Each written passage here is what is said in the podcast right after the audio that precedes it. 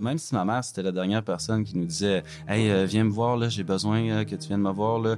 Elle disait Mais non, mais vis ta vie, mon garçon, tu sais, fais, fais ce que tu as à faire. Mais j'étais pas capable de, de m'enlever ce sentiment-là, tu sais, en sachant aussi que mon père est en train de perdre sa tête. Moi, j'ai dit Je suis qui, moi, pour dire euh, Pourquoi tu te laisses pas aller? C'est pas ma vie, c'est la sienne. Moi, je vais le suivre jusqu'à temps qu'il va vouloir.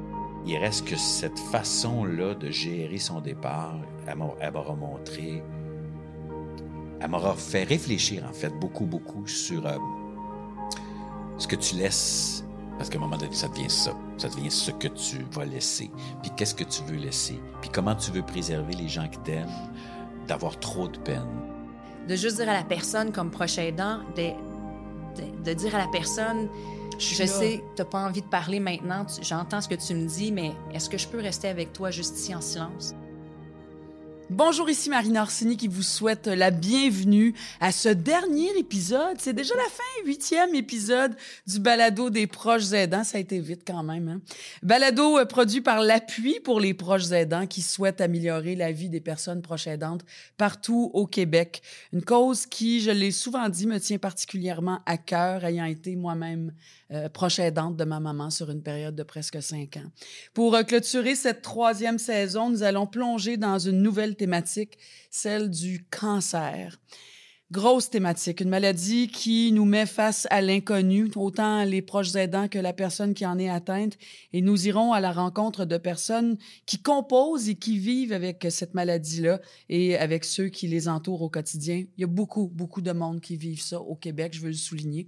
Et pour en parler, j'ai le plaisir d'accueillir le comédien Pierre-Paul Alain qui a été frappé de plein fouet par la maladie avec trois membres de sa famille. Également André qui est proche aidante de son mari, son mari merveilleux, dit-elle.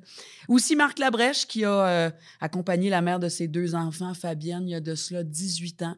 Et euh, ben, Marc a accepté de revenir sur cette période-là de sa vie.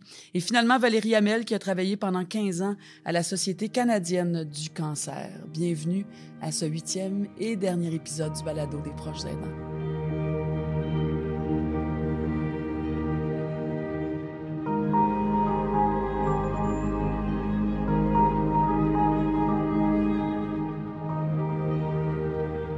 Nous allons débuter notre huitième épisode dédié à la thématique de cette terrible maladie qu'est le cancer avec le comédien Pierre-Paul Alain. Pierre-Paul est un comédien que vous connaissez puisque nous l'avons vu dans plusieurs séries, films euh, dans le milieu québécois, dans la télé, dans le cinéma québécois. Ces dernières années, il est apparu sur vos écrans avec le téléroman, entre autres, Destiné, Vertige, Toute la vérité, Arsenault et Fils, Avant le crash, Les Mecs 3, Anna et Arnaud. Et nous le voyons aussi dans Les Bombes. Il y a aussi eu à cœur battant. Je dis tout ça parce qu'à travers tout ça, il y a aussi eu probablement un de ses rôles les plus marquants à vie.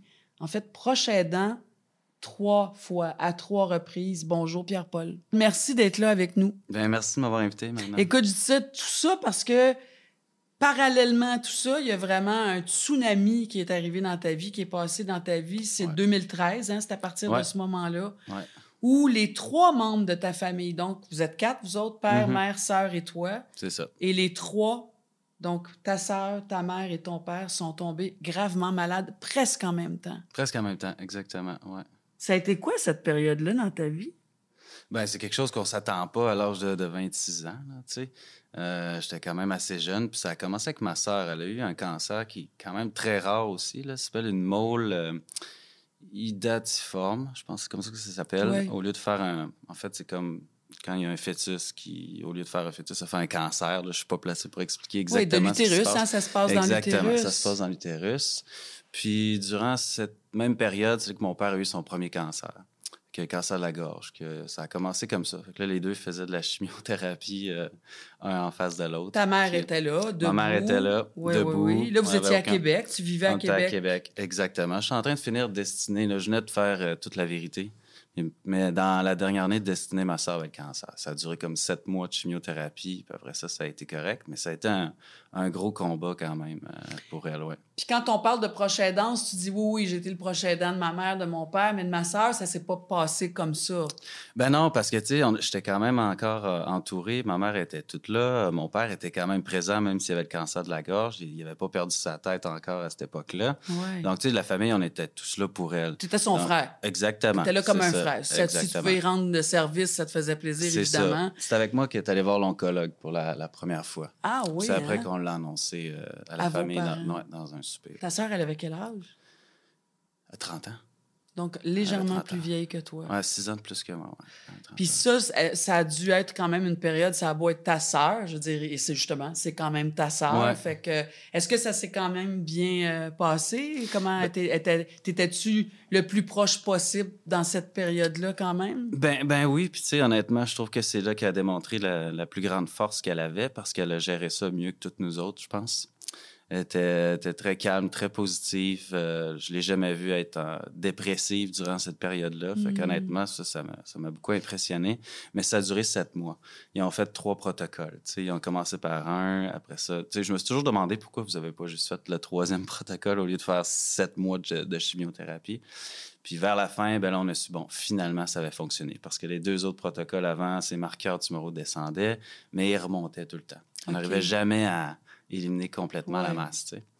Donc, euh, Mais j'imagine que des fois, ils veulent y aller aussi par étapes parce que ça peut être trop fort. J'imagine, euh, j'imagine, c'est une des raisons, mais puissant au départ. Hein? ça a été très dur sur son corps, sur, sur, sur tout, là. Puis est-ce que tu as senti à cette époque-là que c'était très dur sur tes parents? Parce que pour Ben, tes c'est parents, de- ça a dû être un coup. euh, Ah, j'ose même pas imaginer le stress que, que mes parents vivaient à cette époque-là. Mon père, c'était un homme de peu de mots. C'est vraiment un gars de bois, un gars de chasse, qui parlait pas beaucoup. Bon, c'est sa petite fille, on voyait très bien que ça, ça l'affectait énormément. Mais ma mère, c'était la plus stressée. Ça, c'est sûr. Son mari, en même temps que sa, sa petite fille, avait le cancer. Donc, euh, ça devait être horrible pour elle dans sa tête. Oui, parce que donc ça a commencé avec ta sœur, Ouais, euh, Véronique. Après ça, c'est ta mère. ouais. Euh, non, mon, mon père. Ah, d'abord ton Ouais, père. Mon Dieu, j'ai toujours mis ta mère en premier, puis finalement, c'est la dernière. Il y, en a eu trop, c'est pour ça que c'est Ben, on s'y perd, honnêtement, mais je veux dire, c'est une histoire incroyable parce que Ouais. tu te dis, ben voyons donc, c'est comme, euh, Ben, comme tu une te demandes explosion. quand- Là, euh, Exact. Tu te demandes quand est-ce que ça va finir. tu. J'imagine. Je me demande même si ça, ça va être quand mon tour. Tu sais, à un moment donné, je me l'ai posé la question. Là.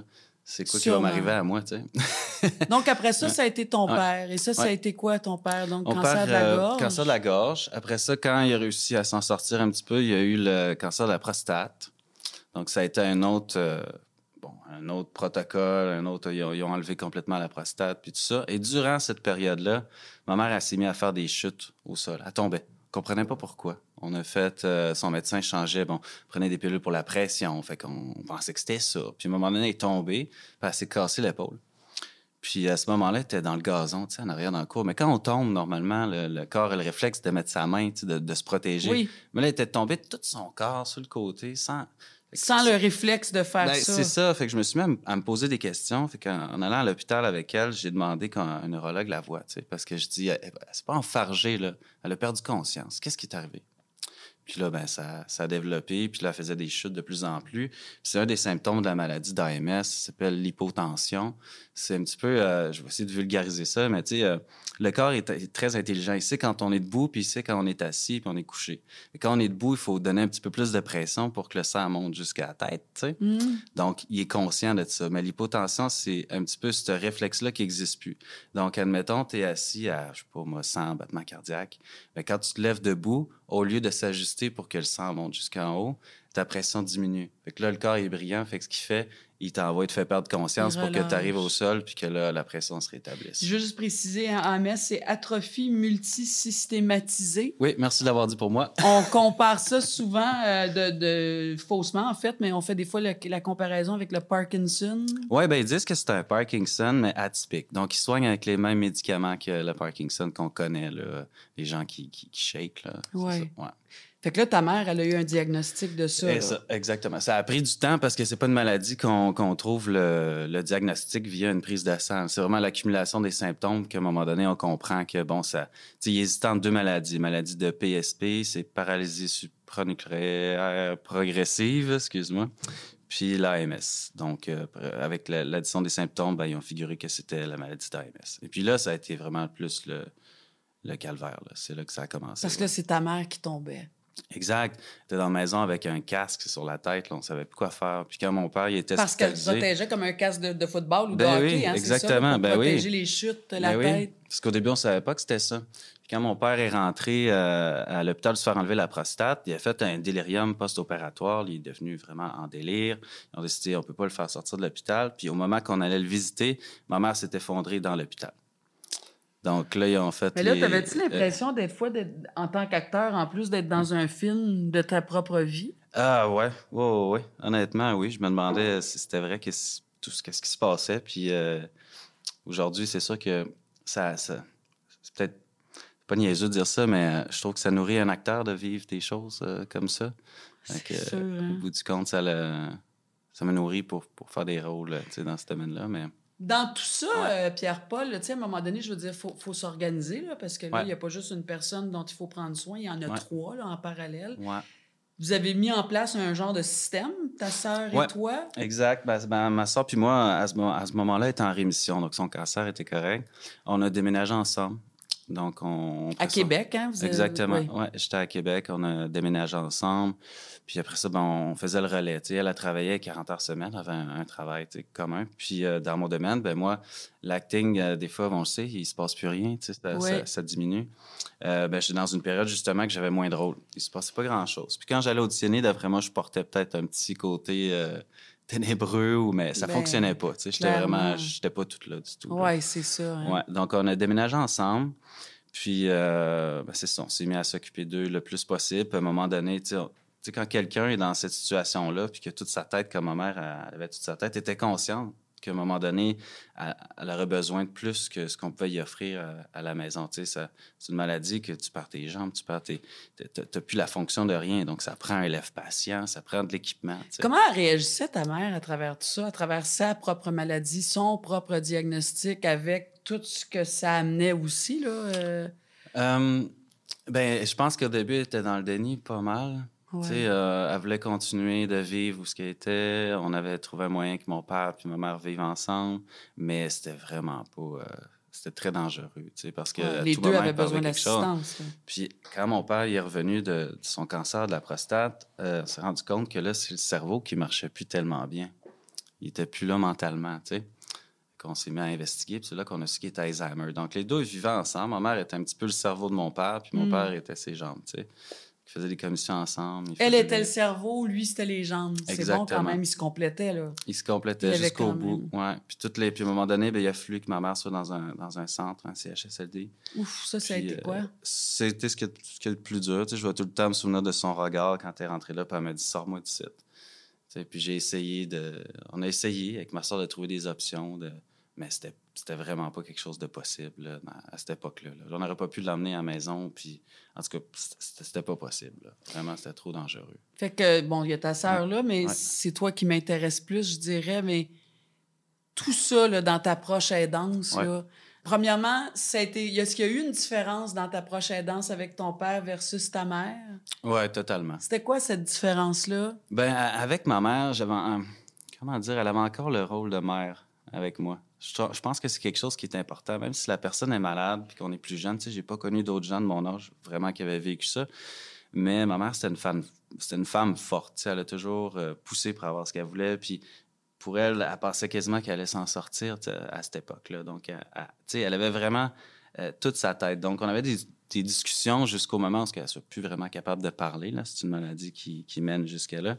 Mais on avait encore des discussions. On parlait de mon père, euh, elle me donnait des conseils sur ma vie, ma, mes relations amoureuses, quoi que ce soit. On- on- Ça, pour toi, c'était Ouais. important. Tu étais Très. conscient de ça, puis Ouais. tu voulais volontairement garder ce lien-là avec ta mère, puis Ouais. parce que tu voulais qu'elle continue. De se sentir bien utile aussi. C'est Ouais. ça. Donc, Ouais. tu prenais beaucoup de ses conseils, tu te Ouais. confiais à elle. J'imagine que ça existait déjà, mais davantage. Ouais, ouais, ouais, Ça a été une façon, toi, ça, pour toi, de... de rester bandés en- ensemble, tu sais, Ouais. qu'elle n'ait pas toujours l'impression parce que tu sais, c'est une mentalité un petit peu euh, non, j'ai pas besoin de rien, euh, tout est beau, pas vis ta, déranger, vie, tu sais. Mais c'est ça, ça me permettait de, de- de faire sentir que moi j'avais besoin d'elle aussi. Hmm. Donc ça, ça a gardé la relation. Puis je pense que ça l'a aidé. Euh, Ça gardé une certaine normalité, hein, Un, ouais, un minimum. quand même. Puis avec ton père, c'était quoi cette relation-là? Ben là, encore aujourd'hui, mon père est toujours en vie. Euh, là, c'est vraiment une relation. euh, c'est comme si j'avais un, un garçon de 10 ans euh, avec moi. Là. Tu sais, c'est. Tu te sens toi, papa, là, à ton tour, un peu. Là. Ouais, ouais, vraiment. Puis c'est beaucoup dans l'humour que je réussis à, à passer des belles journées avec. ça, parce- ça, ça marche, l'humour. Ça, ça marche. Il me reconnaît encore, mais tu sais, il peut pas. Il sait pas qu'il faut qu'il mange avec une fourchette ou avec une cuillère son repas. Tu sais, c'est vraiment une maladie qui est spéciale. C'est un, c'est un champion de tir à l'arc, mon père, champion provincial. Puis Wow. l'été, ouais. Puis l'été passé, puis il peut plus écrire rien de ça. Mais l'été passé, j'essaie beaucoup de stimuler sa tête. Tu sais, quand on, on se voit, je fais des petites tests, je pose des questions, j'essaie de, de le garder, euh, tu sais, du mieux que je peux. Puis euh, j'ai- j'y tirer à l'arc. Tout le monde me trouverait fou de faire ça, là. Mais ouais, j'ai senti Ça a marché? Ça a marché. Ah, ça Ouais. m'étonne pas. Tu Ouais. vois, ça, c'est des, c'est des références parce que c'est beaucoup le passé, souvent dans Ouais. l'Alzheimer, hein, mais c'est des, comme des chansons. Ils vont connaître toutes les paroles Exact. des chansons. C'est une mémoire Oui. qui ne bouge pas. Et ça, ton père, c'était vraiment gravé. Il l'a gardé. lui. Ben oui, c'est ça. Tu sais, au début, Wow. j'ai- tout filmé. Là. Au début, il savait même pas que c'était un arc puis une flèche. Là. Au début, il comprenait pas. J'ai filmé cette étape-là. Puis après, peut-être une demi-heure, une heure à y expliquer. Tu sais, son nom est écrit sur l'arc. Il est fait pour lui. Je dis, ouais, tu regarde, c'est ton nom, passe à toi. T'es capable de faire ça. Puis à un moment donné, là, il y a un déclic qui s'est fait. Il a pris la flèche puis il a tiré comme il faisait tout le temps. T'as-tu eu le sentiment que tu retrouvais ton père dans Ben cet oui. instant Ben oui. précis-là? C'est un petit peu. euh, c'est sûr que c'est un petit peu. Pas juste pour lui, mais pour moi, dans le sens qu'on revivait, c'est lui qui m'a montré à tirer à l'arc. Puis je dis, regarde, tu me l'as montré, je vais te le remontrer comment faire. Fait on a partagé ce moment-là, puis c'était vraiment le fun parce que l'Alzheimer, t'es pas tout le temps inconscient. Il y a des moments où tu es conscient de ce qui se passe. Ouais. Puis à ce moment-là, ben là, ils peuvent développer de l'anxiété, ils peuvent. Tu te demandes là, si à un moment donné, toi, dans, ton, dans ta mémoire du passé, tu vivais au lac Beauport, tu ta maison, puis là, tu oublies cet espace-temps-là. Puis à un moment donné, ça revient. Ben, souvent, ça, ça, ça crée de l'agressivité, ça crée de l'anxiété, Mm. ça crée de. Parce que c'est de la confusion, ça confus. insécurise. Ben oui, ils comprennent pas ce qui se passe. Puis mon père, c'est un gars qui s'est jamais trop fait dire quoi faire. Là, il a toujours fait ses choses par lui-même. Fait que de se faire dire euh, comment agir, euh, les règlements, puis ci, puis ça, ben, c'était Ouais. quelque chose de On difficile. ne disait pas lui. quoi faire, là. Non, c'est pas tant. Puis à Paul, à, à la lumière de ce que tu dis, je trouve que ce qu'on ressent beaucoup, c'est que tu as été capable de te mettre à leur niveau, hein, donc à leur écoute, parce que c'est souvent ça les défis en proche aidance, c'est puis on juge pas ça, mais quand on l'analyse, là, c'est notre incapacité à, être capable de se mettre au même niveau que l'aider, la personne malade, la, la personne qu'on aide. Et je trouve que tu as réussi à faire ça. Hein? Tu es allé chercher leur... euh, tu les connaissais bien, c'est tes parents. Ben oui. Fait que as beaucoup joué sur ce que vous aviez vécu en commun, leurs forces, leurs capacités. Ouais. tu as été capable de faire ça, de te concentrer là-dessus. Ben exact. Ma mère, je sais que c'est une femme qui aime, euh, qui aimait avoir le contrôle, qui aimait, qui aimait développer, qui, qui aimait avoir des idées. Fait que je laissais faire ça. euh, pareil, même si c'était plus dans, qu'il avait plus les capacités de le faire. Puis mon père, ben, c'est un gars qui aime rire, c'est un gars qui parle pas beaucoup. Fait qu'on on est dans l'humour avec lui. Des fois, on chante en auto. Je fais tout le temps le gag, puis ça me fait rire ça, mais sais, il a jamais aimé boire de la sludge. ok? Mais ma mère, elle aimait ça. Puis là, aucune idée pourquoi, il veut tout le temps boire des sludge. Fait que en hiver, été, peu importe, il veut des sludge. peut-être son lien à ta mère? Peut-être. Fait que j'y achète ça, puis je le filme dans mon auto. Parce que je trouve ça très drôle. Il oublie toujours qu'une slush, si ça boit trop vite, ça fait mal à la tête. Hey, mais, hein, t'as l'impression que le cerveau va te fendre en deux. Fait que je le C'est dans le palais que ça se passe. Ben hein? oui. Fait que je le filme, tu sais, puis euh, j'y dis, puis après ça, ça, ça arrive, ça me fait bien rire, puis je montre après, puis on, on a du fun. Mais c'est vraiment dans, dans cette relation, dans, dans le présent, tu sais, de pas essayer de parler trop du passé. C'est peut-être une petite erreur qu'on a fait, mais on pourra en parler plus tard, mais tu sais, de pas parler de ce qui va arriver. On n'a pas fait ça vraiment avec euh, ma mère. là. OK, fait que tu te projettes jamais dans le futur et tu touches pas trop au passé. Donc, c'est le présent, c'est d'être dans le moment présent. C'était un peu ça. Tu sais, on savait, on était, on savait jamais quand est-ce qu'il allait avoir. euh, c'est le genre de maladie qui, euh, qui t'amène à mourir d'une façon où euh, tu t'étouffes. Tu sais, la plupart des gens, c'est ce qui arrive avec la maladie d'AMS. Là. À un moment donné, tu as de la misère à avaler. Euh, puis un moment donné, tu t'étouffes, puis ça crée des pneumonies d'aspiration qui appellent. Puis là, les poumons, ils deviennent engorgés. Puis bref, tu tombes en, en acidose, tu respires plus bien, ça t'endort. Puis là, tu rentres à l'urgence, tu sais. Donc, c'était tout le temps des... Il aurait fallu que ma mère, elle mange euh, de la... la nourriture euh, écrasée, là, je sais pas comment Des on- purées. des purées, des affaires. Puis, tantôt, j'ai dit ma mère, c'est une femme qui a une tête forte. Elle a jamais mangé de, de purée, là. Euh, Elle si, voulait elle voulait des côtes levées, c'était des côtes levées, ça prenait deux heures à y manger, ça prenait deux heures à y manger, c'est pas grave. Fait. Tu te battais pas contre ça, évidemment. Parce que souvent, ça aussi, c'est une affaire. on revient toujours à la prochaine danse. Ouais. On insiste beaucoup sur des choses. ne Ouais. serait-ce que faut que tu manges. Ben mange, mange ça aussi. On Non. devrait aller prendre une marche. Moi, je le sais, je m'entends avec ma mère. Ouais, exact. On devrait aller prendre de l'air. Il me semble que ça te ferait du bien.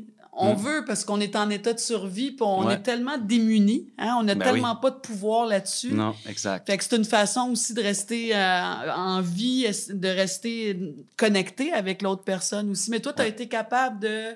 Regarde, je Bah te oui. gérerai pas trop, tu as besoin de gérer, puis je vais essayer de te suivre dans ça. fait. Exactement, ben oui. Puis c'est arrivé plusieurs fois qu'elle s'étouffe, puis euh, à faire quelques manipulations, mais ouais. C'est c'est ce qu'elle voulait, puis c'est une des seules choses qui restait. Manger, puis manger ce qu'elle voulait. tu sais. Ben oui, quand Donc, il reste juste ça. hein. on- Même fumer une cigarette, quand il te reste juste ça dans la vie, là, C'est ça. on peut-tu te la laisser fumer ta cigarette? Exact. en fait, c'est- hein? c'est- À t'écouter parler aussi, Pierre-Paul, on se rend compte que tu sembles très au courant. Donc, tu as lu, tu t'es informé, tu as Ouais. posé des questions, parce que ça aussi, c'est important là, à l'approche aidante. Vraiment, oui.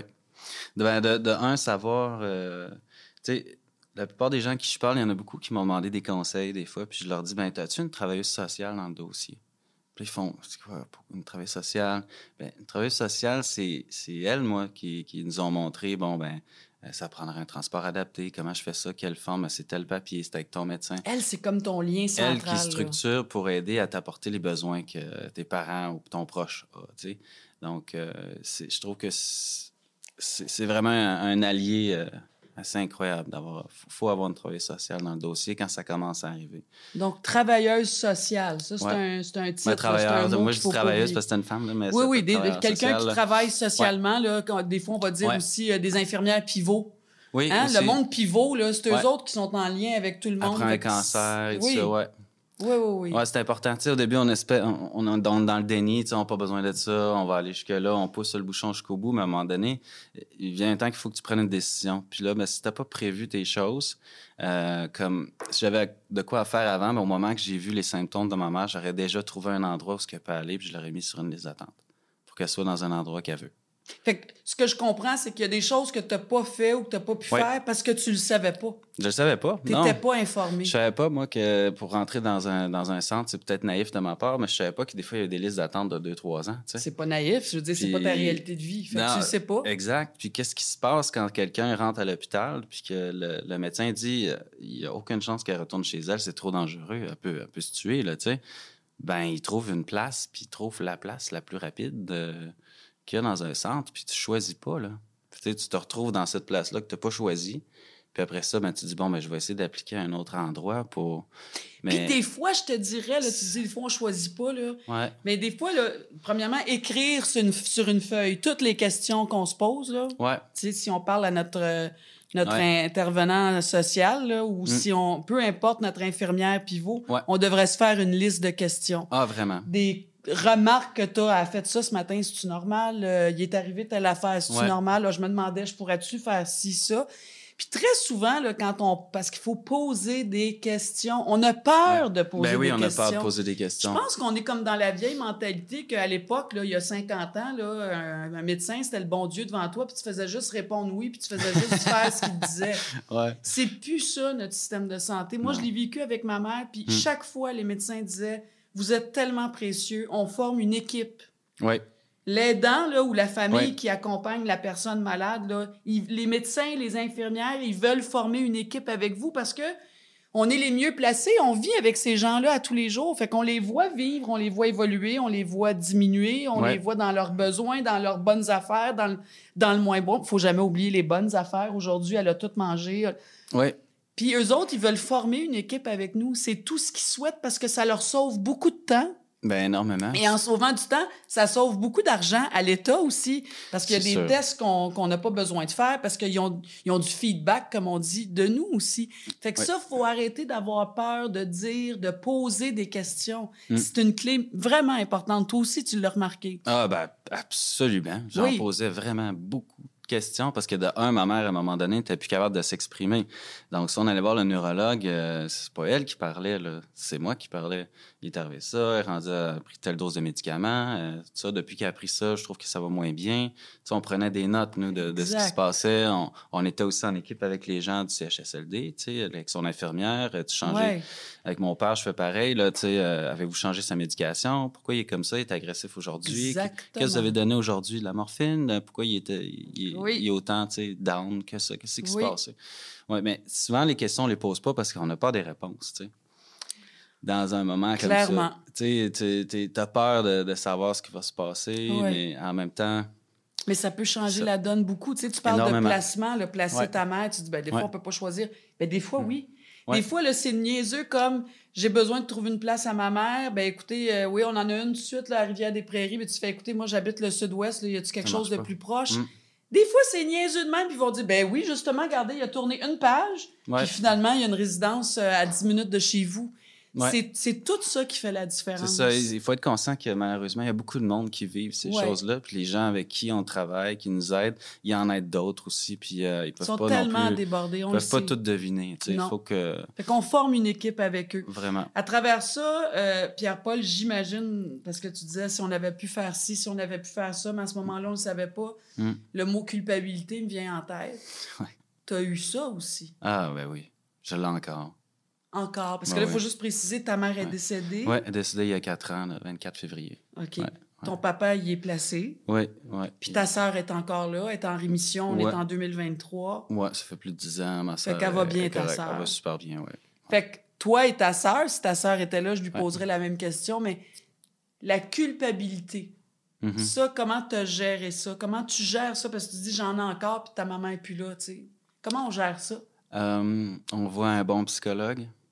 C'est excellent. Honnêtement, euh, à un moment donné, c'est quelque chose d'important parce que, tu sais, j'ai toujours été un peu le, le genre de personne à qui on, on venait se confier, euh, toujours eu des, quand même des bons conseils, puis c'est une bonne oreille, mais à un moment donné, quand ça se présente à toi, puis ça fait juste continuer, Ben, c'est tout autour de toi, ça fait juste s'accumuler.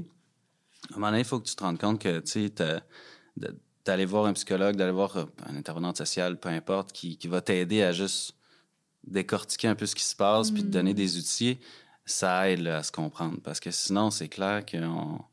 on- on- à un moment donné, c'est sûr que tu t'en vas vers des visions noires. Là, tu peux pas. euh, C'est qui culpabilisant. sombrer. Ben oui, parce que de la manière. Ça dépend comment tu as été élevé. Nous, on a eu une bonne famille. Euh, Mes parents, ils ont été aimants avec nous autres. Fait que c'est normal. C'est comme normal pour, pour nous d'avoir fait ça avec eux autres.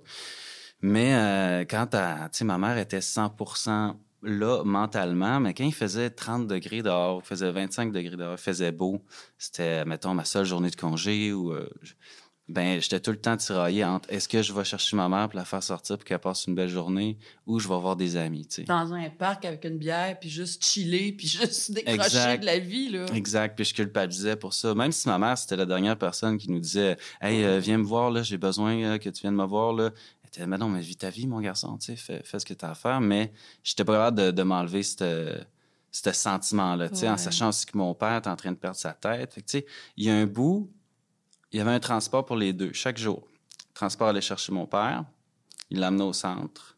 Puis du centre, il y avait un autre transport qui les amenait les deux, mettons, chez Walmart ou euh, peu importe où, Ouais. là, qui allait faire des petites commissions ensemble. Fait que, tu sais, on orchestrait ça pour qu'ils se voient tout le temps. Faut toujours orchestrer, oui. En, en- en ayant fait ça, ben là, ça, ça libérait un petit peu. Je savais qu'elle était pas tout seul, tu sais. Au moins, t'es avec mon père, au moins, t'es jeune, ma mère, 65 ans pour décéder. Fait qu'au Mm. centre, là, avait pas de discussion avec personne vraiment, à part euh, les infirmiers, infirmières ou euh, les gens qui s'occupaient d'elle. Mais sinon, euh, les, autres gens qui étaient là, il y avait, pas moyen d'avoir de discussion vraiment, tu sais.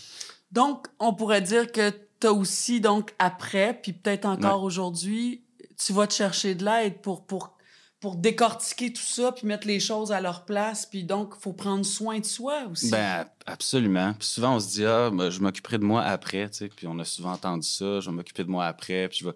C'est juste que quand tu es dans ce tourbillon-là, tu as l'impression que tout va bien quand même personnellement parce que tu continues à faire tes affaires, tu donnes ton énergie, tu es là. fonctionne.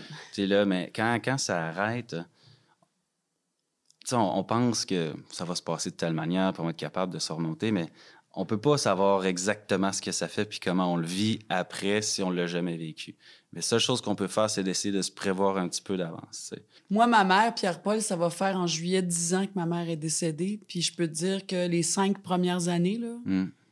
j'étais tellement fatiguée après son décès. Là. Ouais. Puis des fois, avec le recul, puis je je veux te poser la question, évidemment, des fois, je me dis, comment j'ai fait pour vivre ça? Moi, j'avais un enfant jeune, Mm. j'avais deux quotidiennes, Ouf. radio et Ben oui. télé, et j'avais une mère malade que je Incroyable. gérais une chance. Je dis toujours, mes trois tantes ont été là, ses sœurs oui. ont été très présentes. Mais moi, ça m'a pris cinq ans à me remettre. là. Ça va faire dix ans. Les cinq premières années, j'ai eu une fatigue. C'est tout inconscient, hein, parce qu'on est en, Ouais. en mode survie, on est jeune, on est capable. on- Ouais. As-tu ça, toi? Parce que là, toi, ça fait comme quatre ans, c'est Ouais. 2019, ta mère. Quand même, là, tu sens-tu que tu as traîné ça ou que tu traînes encore ça? Ah ben c'est sûr que oui. C'est facile de se remettre dans un, dans un état où ça va pas bien. C'est surtout ça, je trouve, qui, qui est important à travailler. Parce que n'importe qui, on peut toujours repenser à quelque chose du passé qui nous fait pas bien filer. Ouais. Puis ça, c'est un, un réflexe qu'on on a tous, mais des fois, il faut apprendre à essayer de contrôler ça. Quand on s'en va vers cet, cet état d'esprit-là, ben on se dit, en temps minute, là, là je peux avoir le contrôle quand même sur ce que je pense. Là.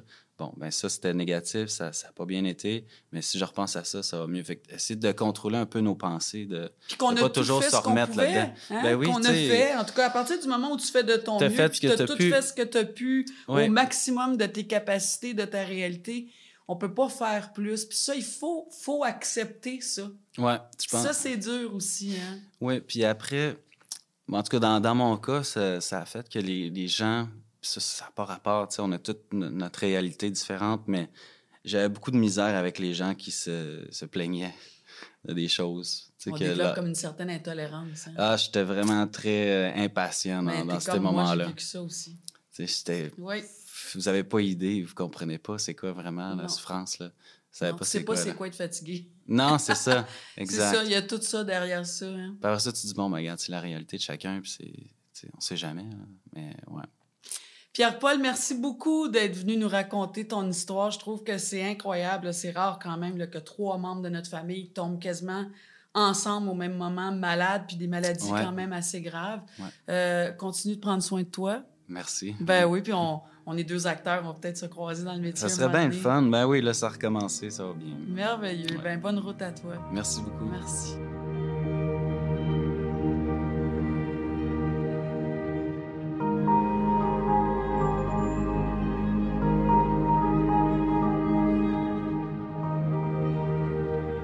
J'accueille maintenant une femme inspirante, je pense que c'est le bon mot, qui partage sa vie avec un homme exceptionnel selon elle. Ça part bien, hein?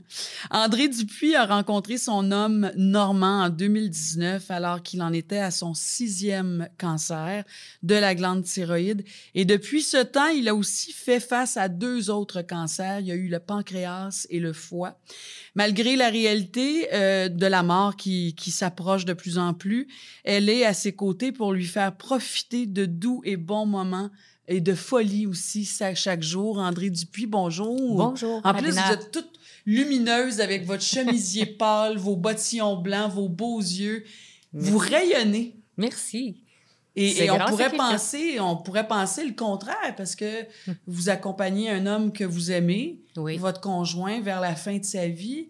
Qu'est-ce qui fait ça, cette lumière-là? Je pense, je lisais que votre papa était comme ça. hein. Il y avait un âme, une, une bonne âme, votre père. Oui, Il oui. vous a transmis ça. Oui, parce que je l'ai toujours vu, je l'ai toujours admiré à s'occuper de ses parents, s'occuper de ma mère qui est tombée malade à l'âge de 39 ans. Elle a fait de l'arthrite rhumatoïde intense. Puis il l'a toujours épaulé, il l'a toujours aidé. C'était un aimant. Il Un l'aimait, dévoué, il l'aimait. euh. Je voyais qu'il était dévoué à elle, puis qu'il l'aimait tellement. Je trouvais ça beau. Ouais. Puis moi aussi, ça me touchait parce que j'étais moi aussi aidante parce que je voulais l'aider, ma mère aussi. Ouais. Fait que je voyais que j'avais la même capacité. Je l'ai faite avec mon grand-père, je l'ai faite avec plusieurs personnes. Oui. Vous l'avez fait d'ailleurs parce qu'en 2005, vous formez un premier couple. Oui, Hein, votre mari euh, de l'époque, Lauréat, c'est son oui, nom. c'est ça. Euh, donc, euh, votre conjoint, pendant une période de 24 ans, euh, qui était très malade, euh, Mm-hmm. il est décédé, en fait. Et c'est dans cette période-là que vous avez rencontré Normand. Oui, effectivement. Euh, J'étais au CHUM. Euh, je suis allée... Mon conjoint est rentré à ce moment-là en- le 4 mai. Puis j'ai ressorti le 24 mai avec lui. J'étais là jour et nuit parce qu'il était après paralysé. Puis euh, lui, il voulait pas de pas marcher. Il voulait qu'il marche, qu'il disait. Alors, on est arrivé au CHUM, puis il y a un médecin qui l'opérait dans la colonne, mais il savait pas à quel moment qu'il était pour pouvoir remarcher ou remarcher, parce qu'il avait commencé beaucoup à paralyser.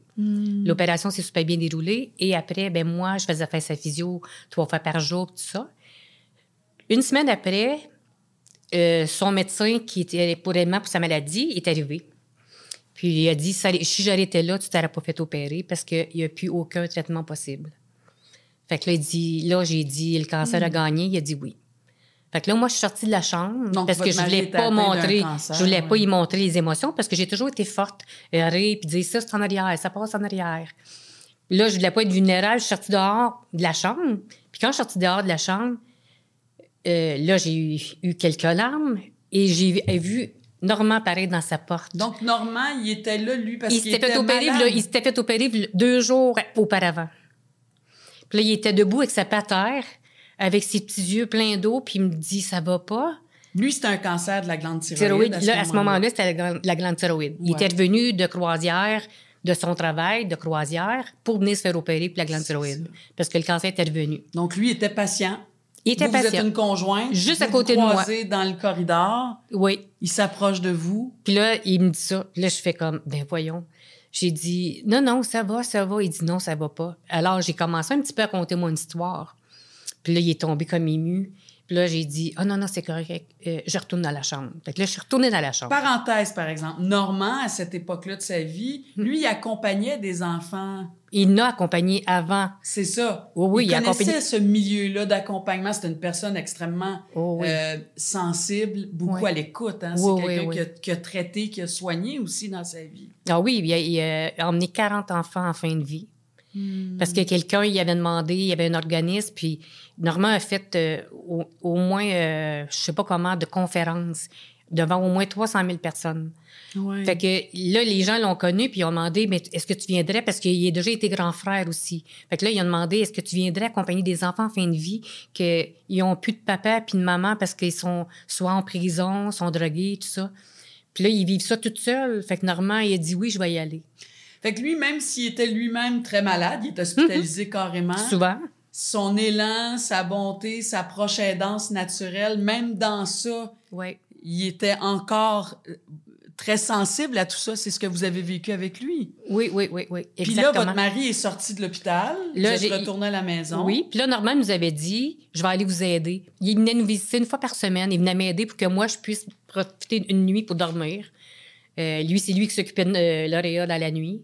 Moi, j'allais dormir en bas parce que si je restais en haut, aussitôt que je l'entendais bouger, je me levais. Fait que lui, c'est vraiment quoi un ange qui est arrivé dans votre vie? C'est un ange. Normand, c'est un ange. Quand on apprend à connaître, à le rencontrer, on veut faire partie de sa vie. Ah ouais. Chaque personne qui rencontre Normand, il veut plus qu'il sorte de leur vie. Il veut le garder comme ami. C'est épouvantable. Et là, donc, il y a une amitié qui s'est installée Oui. entre vous. Euh, Vous, Ben oui. votre mari et, et Normand. Oui, oui, oui, un trio, là. Puis, C'est euh, ça. Puis là, votre mari est décédé. Oui. Si on Il est décédé, fait la ligne euh, du temps, là, quelques années après, quelques mois? Non, non, non, quelques mois. Il est décédé deux mois, une semaine après. Là, il y avait une grande amitié, mais il y a comme Oui. des émotions puis des sentiments plus grands que l'amitié. Oh, donc, des oui, oui. émotions amoureuses. Il y a des, choses qui sont, il y a des choses qui sont développées par après. Ouais. Puis, il m'a aidé à passer au travers de ce deuil-là aussi. Hmm. Parce que moi, tu sais, à un moment donné, quand tu es dans le deuil, tu es, dans la phase du fin, de la fin, les gens, ils viennent pas nécessairement t'aider parce qu'ils se sentent impuissants, ils savent Ils pas quoi pas te quoi- C'est dire. ça, c'est toujours Mais ça. pourtant, il n'y a rien à faire. C'est juste de parler du beau temps, du mauvais temps. Mais c'est de la pas présence. C'est pas de parler de la maladie ou de dire, euh, euh, voyons, qu'est-ce pourquoi faire qu'elle n'arrête pas de se battre. euh, il, il, pourrait demander la- il pourrait demander l'aide médicale à mourir. Il me disait ça. Moi, je disais, voyons donc. C'est son parcours. C'est lui qui va choisir quand il va vouloir partir. Moi, je suis la personne seulement pour l'épauler puis les sui- les- le suivre. Ouais. Moi, j'ai dit, je suis qui, moi, pour dire euh, pourquoi tu te laisses pas aller? C'est pas ma vie, c'est la sienne. Hmm. Moi, je vais le suivre jusqu'à temps qu'il va vouloir.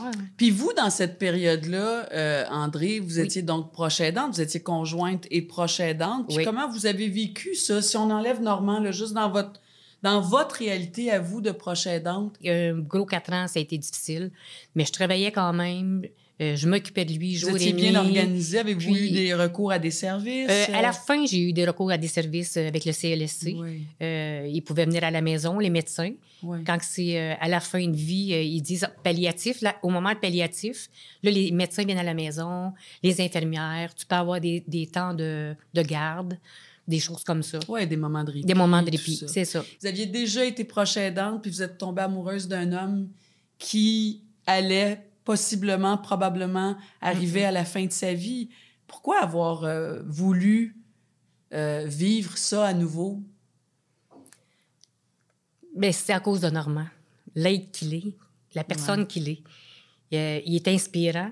Puis je- lui, il me le disait même Pourquoi tu veux être avec moi Tu sais, des fois, je file pas, je t'appelle dans la nuit, puis c'est pas grave, ça me fait plaisir, je suis contente de t'aider. Tu m'as aidé, mais je suis contente de t'aider, je suis contente de t'appuyer là-dedans. Je te laisserai pas, je te lâcherai pas, c'est sûr et certain. Ça me fait du bien. Donner, je reçois en même temps. Mais si je me permets, oui, c'est l'amour, mais si je peux me permettre, parce que je la connais, Puis votre histoire, retrouver. il vous a aidé à vous retrouver, Oui. vous, comme individu, comme être humain, comme femme aussi, Normand. Oui, oui. Ça, c'est quelque chose que vous aviez perdu au fil du temps. Fait que c'était plus que de la prochaine danse. Oui, c'était de l'amour, évidemment, Mhm. mais cette force-là qui vous unifiait, qui vous unissait, en fait, c'est Oui. le bon mot, c'était aussi cet échange. Il y avait une connexion entre vous. Cet homme-là vous a apporté des choses que Oui. vous aviez pas ou vous aviez pu dans votre vie. Êtes-vous capable de nommer ça? C'était quoi ça? J'ai j'ai l'impression que Normand, c'est mon miroir. Puis j'avais perdu cette joie de vivre-là que j'avais, mes folies, puis tout ça. Parce que lui, il l'avait malgré lui, il la maladie. Malgré la maladie, il l'avait. Mm. Il avait le goût de vivre, il avait les folies, euh, il avait le goût de voir plein de choses encore. Puis moi, je m'étais comme mis de côté, puis On euh, s'éteint. on s'éteint. On s'éteint, hein? On se donne, on se donne, on se On donne, puis on se s'éteindre. retrouve plus. Ouais. Puis là, à un moment donné, tu te dis, bon, ben là, c'est. Il vient comme de la colère un peu. Parce que tu dis, mais pourquoi faire qu'ils m'ont pas aidé? Ou ben non, des fois, tu dis, pourquoi faire? Je me suis fait juger? Pourquoi ça? Ah oui, mais pas lui, toujours des voyages. lui, il me euh, disait, André, sois bonne avec les gens. Sois bonne. Je m'en allais travailler, puis il me disait, André, passe une belle journée, sois bonne avec tes amis au travail. Il me donnait une force, puis il me donnait, c'est vrai, c'est l'amour, c'est l'amour. Il m'a fait ça, puis il m'a fait retrouver la personne que je suis, la petite enfant qui voulait aider tout le monde, qui riait, puis qui faisait des folies. Vous aviez perdu Il me ça au fil du temps. Oui, oui, Ouais. Puis c'est beau parce que vous dites, il me voyait. oui. Hein? Il, il me voyait. Il m'a vu. Il m'a vu. Ouais. Il m'a vu. Il m'a vu. Si on avait à comparer votre première expérience Oui. de proche aidante avec Lauréat Oui, oui, oui. et là, votre deuxième expérience avec Normand, C'est différent. je vois vos yeux qui brillent, là. Euh, deux hommes. Ben, c'est deux, deux hommes différents, justement. Une personne qui parle pas. La première, c'est une personne qui parlait pas, qui dis- disait pas ses sentiments de, Hmm. de peur ou de ci ou de ça. De, de... Il était moins en contact avec l'intérieur de ce qui se passait. C'est ça, c'est ça. Il, il était pas capable de communiquer. Ouais. Normand, il communique. Il dit s'il file pas. Il dit, il parle. Il parle ouvertement. Fait que c'est facile. Avec lui, ça coule bien, tu sais. Ouais. L'autre, euh, Lauréat, c'était différent. C'était pas la même, la même, c'était pas la même amour. Puis là, Normand, ben c'est comme, on est deux êtres seuls. On n'a pas d'attache en arrière, tu sais. On n'a pas eu de jamais de femme. On n'a pas eu. Ben moi, j'en avais eu un conjoint, mais tu sais, il y avait pas rien en arrière. Il y avait pas d'enfant, il y avait rien. Alors c'était juste notre amour à nous deux, notre cocon dans le fond, le petit cocon. C'est ça Fait que, c'est comme je me sentais la, sa, sa priorité là, sa, sa grande amour. C'est comme ça que vous vous sentez, Oui. en fait. Vous êtes Oui, la oui, priorité de sa Oui, vie. oui, oui. Comment il va au moment où on se parle, là, là en ce moment, Normand, là, à cette heure-là? Euh? Normand, il commence à être fatigué. Ouais. Il y a de la douleur, euh, il commence à être fatigué. Beaucoup de médication, j'imagine? Oui, on a monté la médication.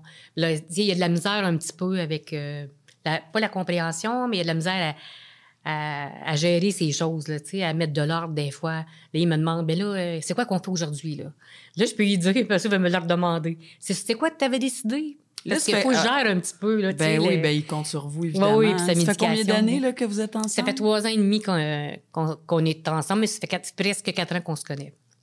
Comment on se prépare, euh, André, à- au départ de quelqu'un qu'on aime? Puis j'ajouterais de quelqu'un qu'on aime à ce point-là, parce que c'est comme un grand amour euh, inespéré. presque, hein? oui, c'est ça. un amour dont vous rêviez, j'imagine, toute votre ouais, vie, ouais. que vous avez connu. Il y a du beau euh, à Mhm. travers ça. Puis je veux revenir sur la folie parce que je suis curieuse de voir ça veut dire quoi de la folie dans la vie. Mais euh, on se prépare comment à, à dire au revoir à quelqu'un? Moi, je dis, on se prépare pas. On vit au jour le jour, maintenant, présentement. Mm. Je vais me figurer plus tard, non. J'arriverai là, mais qu'on soit rendu là. Je veux pas vivre ça pendant qu'on a, on est bien, qu'on a du fun. Je veux vivre ces moments-là de bonheur. Je veux pas les vivre avec de la peine. Je veux les vivre avec de la joie.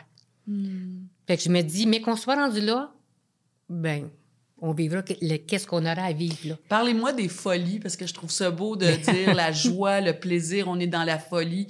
Ça se transmet, ça, je veux dire, ça se traduit comment cette folie-là dans, dans, le quotidien de la vie? Dans le quotidien, euh, on peut se déguiser. Euh, comme euh, avant-hier, ben, je me suis mis un nez de clown avec mon stéthoscope. J'ai dit, je suis docteur clown. Euh, lui, il me fait des farces aussi. Il se déguise, il fait tout ça de niaiserie.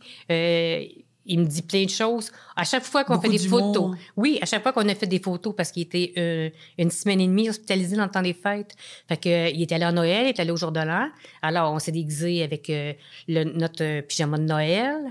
Avec nos, après ça, au jour de l'an, on a mis nos choses, on prend une photo, on envoie ça aux gens, puis là, soit toujours un Noël. euh, On fait plein de folies, tout le temps, tout le temps. on danse, quand il y a la capacité, des fois, hop, on met une sorte de danse, on danse. C'est toujours de... C'est quand même formidable de pouvoir euh, vivre ça. Puis, tu sais, des fois, tu te dis, ah mon Dieu, je vais perdre ça, tu sais, je vais perdre ça, mais en même temps, il faut se dire aussi, j'ai eu la chance de, De le vivre, dans ma oui. vie. Puis il va rester là aussi. Ouais. Il va être resté gravé là. Puis dans votre cœur, hein, Mais oui. sûr. Comment ça? André, je peux vous dire que vous êtes aussi inspirante en vrai que quand on lit, quand on s'informe sur l'histoire de votre vie. Vraiment, merci infiniment d'être venu nous, nous rencontrer parce que vous baignez dans ça. Puis j'imagine que les jours, les semaines, les mois sont comptés. On le sait pas, mais euh, d'avoir pris en plus le temps de nous rendre visite, c'est, vraiment un beau cadeau. Je vous dis un immense merci. Mais ça me fait réellement plaisir. Ouais, puis vous embrasserez Normand. Je vous remercie pour Normand aussi. Ça me fait très plaisir, mon Dieu. Merci à lui. Même, j'ai eu un beau cadeau. Euh, un livre, Une vie pour guérir. Alors, euh, j'ai bien hâte de, de lire ça. Merci.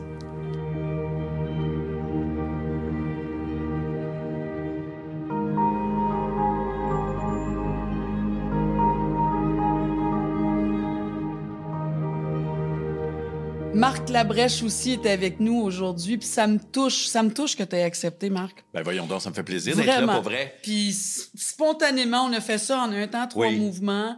Euh, T'aurais pu dire non parce que parce que je t'oblige ou je te demande de retourner dans le passé de ta vie, qui a été une période quand même assez difficile puis marquante. Fait que pour toutes ces raisons-là, c'est vraiment un grand cadeau que, que tu me fais puis que tu nous fais aujourd'hui. Ben, ça me euh, fait tellement plaisir. En fait, c'est comme c'est vrai que, que, que c'est pas pas des choses euh, hyper agréables évidemment, mais il en reste quelque chose de, de plutôt lumineux ben, au bout ça. du compte. Puis c'est ça qui me. Quand j'en reparle, puis même quand j'en reparle avec mes amis, puis quand j'en reparle, parce qu'on en reparle entre nous, dans la famille, avec les enfants, puis tout ça, c'est, c'est pas. Ça a plus le. le, le- il y a une émotion, il y a une, il y a une, tendresse, évidemment, mais il y a plus la, la lourdeur qui, euh, qui, qu'on traînait, évidemment, puis qu'on, on- dont on pense qu'on se débarrassera jamais. C'est plus au même niveau. finit- C'est des niveaux, Non. hein? c'est intégré puis c'est devenu comme une c'est devenu comme un comment dire un espèce de de, de, de, de point d'orgue dans ta vie où tu fais ah je vis ça je sais je sais en le vivant. Je sais que c'est dur je sais tout ça. Puis encore plus pour Fabienne puis encore plus pour les enfants probablement là, quelque part. Mais je sais que ça va être un comment dire un espèce de ça va être un, un barème euh, sur lequel après je vais, je vais, je vais, je vais, je vais baser beaucoup de décisions puis beaucoup d'états dans ma vie pour dire OK, Ça teinte toute ta vie après. après tout, puis ça relativise surtout énormément de choses. Puis dans, dans c'est une des, une des lumières qui, qui, qui vient euh, Ouais. au bout du processus. tu sais. Il y a 18 ans, on parle de 2005, après deux ans et demi de traitement pour un cancer, ben, ton amoureuse, Fabienne, la mère de tes deux enfants, est décédée à l'âge de 47 ans. Vous avez été 23 ans ensemble. Ouais. C'est Ah ouais. c'est un parcours ouais. incroyable. oui, c'est Euh, vraiment cool, ça. Puis on a tout, on a tout, euh, tu sais, je veux dire, on s'est connus évidemment très, très jeune parce que parce que j'ai 42 aujourd'hui, fait que fais le calcul, tu sais, ça fait, on s'est connus vraiment à l'aube de, de c'est ça, de la puberté, mais on s'est connus très jeunes, puis on a vraiment, on a vraiment vécu, euh, j'allais pas dire, euh, j'irai pas jusqu'à dire tout ce qu'un couple peut vivre, mais presque. Tu sais, je veux dire, des, des- des- des- toutes des ruptures, des, des, des, ruptures qui n'en étaient pas vraiment, mais quand même, des, des espèces de temps d'arrêt, des, des, Eh, le chemin de vie à deux, le chemin de vie à deux, mais le- euh, ouais, puis un chemin de vie rempli jusqu'au bout, jusqu'à ce qu'il y en ait un des deux qui, à un moment donné, doit partir, puis qui te. Tu sais, j'ai senti que Fabienne avait- Et aux enfants et à moi, elle, elle- elle- elle nous disait, tu sais, Il en était pas question. Continuez, tu sais, continuez. Faites-le, là, ayez du fun, puis euh, continuez à vivre, puis euh, faites, faites, euh, continuez la famille, puis restez, euh, ça va bien aller, puis rassurer à la fin. c'est ça. Puis Ouais. tu dis, euh, au départ, elle avait six mois comme pro- pronostic, Ouais. en fait, de, de survivre. Puis tu dis qu'aujourd'hui, après donc 18 ans, ta mémoire est très sélective Oui. parce que tu veux garder le lumineux de ça. Ben, il faut, il faut, c'est de la survie, tu sais. Je veux dire, c'est comme, euh, puis, puis, puis je, je- pense à ceux qui, le- qui le traversent euh, en ce moment, puis je, je dis pas que je- tu le traverses juste une fois non plus, je, le souhaite pas à personne, ni à moi-même, ni à, à ceux que j'aime de devoir retraverser ça, mais il faut s'en servir, il faut trouver une façon de s'en servir. Il faut, faut trouver une façon de récupérer Un ça. sens Pour, faut trouver, oui, un sens, mais euh, un faut que ça soit pratico-pratiquement utile d'avoir traversé ça. Faut que ça, faut que ça, faut que ça vienne pas juste apporter une expérience supplémentaire dans, dans, la vie. Il faut, il faut s'en servir pour faire. Je vais rendre ma vie meilleure grâce à ça. Je sais pas comment. Sur le coup, tu dis ça arrivera jamais. Ça se pourra pas. Je pourrais pas. euh, je pourrais pas retrouver l'amour, je pourrais pas retrouver. euh, moi, je me souviens, c'est- ça le dit là parce que c'est un exemple, mais c'est vraiment c'est c'est concret pour moi. Moi, pendant que je traversais ça, je voyais plus les couleurs, je voyais plus, C'est ça. hein? je voyais plus les couleurs. Noir, et blanc, noir et blanc, puis du Noir gris. et gris et blanc. Sais, C'était vraiment éternellement ça. Même les grandes journées ensoleillées, je voyais plus la beauté de mon jardin, je voyais plus mon, je voyais plus rien. Puis ça a été long quand même, Ah, ça. c'était hein? long. Et à un moment donné, tranquillement, là, après, euh, pendant le deuil, évidemment, puis pendant, pendant que les choses se, se replacent un petit peu tranquillement, whoop, pour vrai, il y a comme un... Physiquement, il y a quelque chose qui se passe dans... dans qui s'est passé dans mon regard sur, sur la vie. Oui, de cette façon concrète-là, de, de- de lumière puis de couleur pour vrai, puis d'énergie, puis de bon, OK, on reprend, on reprend le dessus tranquillement, puis un petit peu à la fois. Et là, j'ai commencé à me dire, OK, qu'est-ce qui me reste sans rien forcer, puis sans faire de la, psychologie euh, que je n'étais pas armé pour faire, que j'étais juste à l'écoute de qu'est-ce qui me reste. Je parle pas des enfants, évidemment, qui sont la plus belle chose que, que, que, Fabienne m'a laissée, mais... Et, euh, et d'ailleurs, il faut, faut que je compte ça parce que ça, c'est extraordinaire. Si tu permets deux secondes. Ben non, mais on est là, on a du Ça, temps. oui. On a bien du temps, on n'a pas de pause commerciale. Oui, c'est ça. on Vous avez, c'est, rien. c'est pas, on n'est pas à Radio-Canada. Non, non, non, non. C'est un grand luxe. C'est pas nouveau non plus.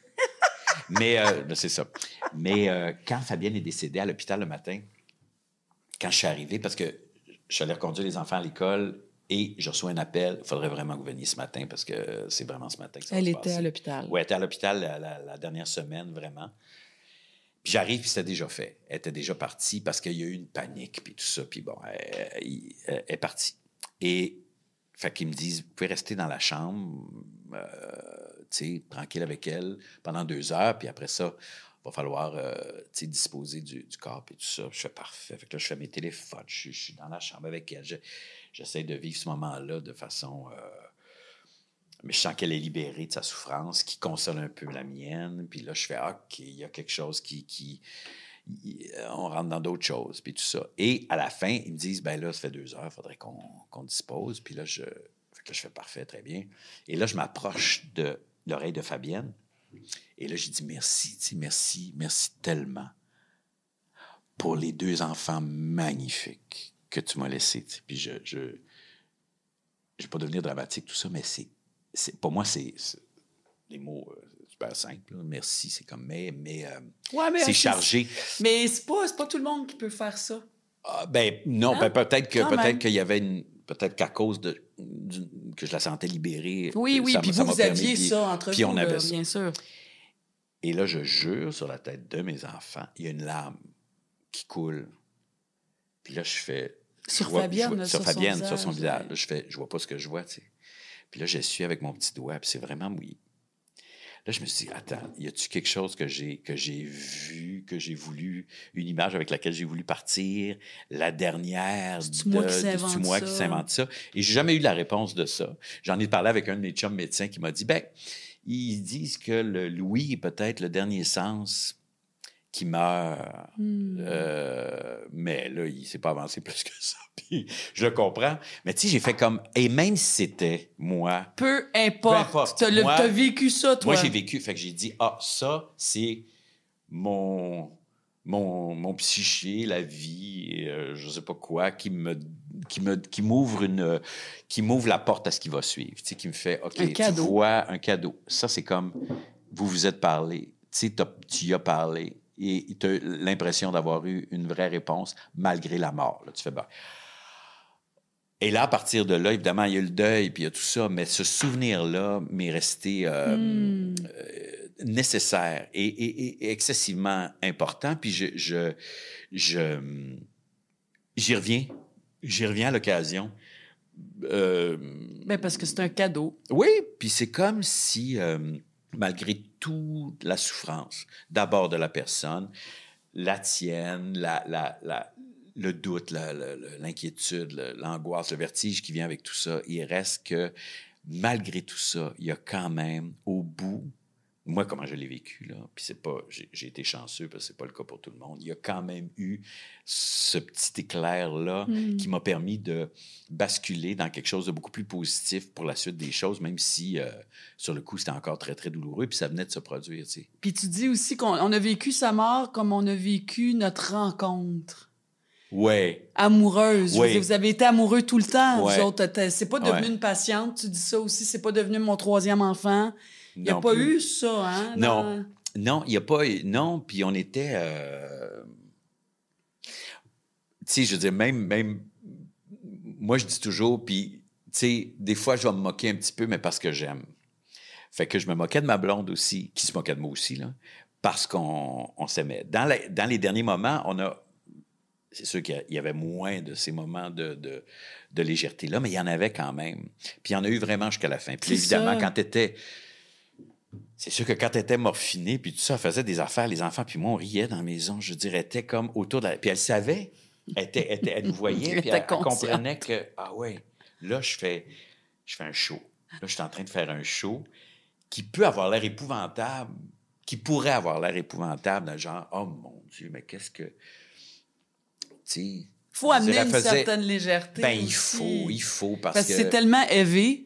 Ben oui, c'est juste une suite de, de, de nouvelles difficiles à gérer, puis de, de, de, de, de deuils successifs qui s'enchaînent, puis de petits, puis de- de- d'accompagner que- sans, sans l'impuissance. L'impuissance, et bon, tout le monde a dû dire, euh, tout le monde doit parler de cette impuissance-là, j'imagine, puis c'est ça qui, qui est épouvantable euh, avec les gens qui t'aiment. Mais quand tu sens que la personne, et ça, c'est c'est un cadeau de Fabienne, là, quand tu sens que la personne euh, accepte elle aussi euh, ça, tranquillement par étapes. Parce qu'il y a eu un déclic aussi, parce qu'au Ouais. départ, il n'est pas question qu'elle quitte ses enfants, son Oh, mari, boy. son amoureux, Non. sa vie. Puis à un moment donné, il y a Ouais. eu un déclic qui s'est fait. Puis elle aussi, elle a embarqué dans son deuil, son départ, en fait. Oui, hein. Elle était vraiment dans son départ. Ça, ça se passait comment? Ça s'est fait peut-être six mois, je dirais six mois, euh, s'il fallait nommer, euh, tu sais, mais je je suis pas sûr de ça, évidemment, je suis pas dans... Mais j'ai l'impression que six mois avant son départ, là, à Noël, c'était Noël, parce qu'elle est décédée le 1er juin, puis à Noël, Là, je sentais que le soir de Noël, qui est Noël pour nous autres, c'est vraiment dans la famille, c'est quelque chose. C'est comme pas beaucoup. C'est une grosse affaire. C'est chargé de beaucoup d'émotions, puis de plaisir, puis de fête, puis tout ça. c'est sûr que la fête était teintée de tout ça. Euh, mais j'ai senti dans son regard là, qu'elle me regardait. Elle regardait en fait sa famille autour d'elle, puis elle faisait OK. Puis j'ai l'impression qu'elle a commencé là à dire, à faire des au revoir, là, puis à, à, À l'accepter. à l'accepter.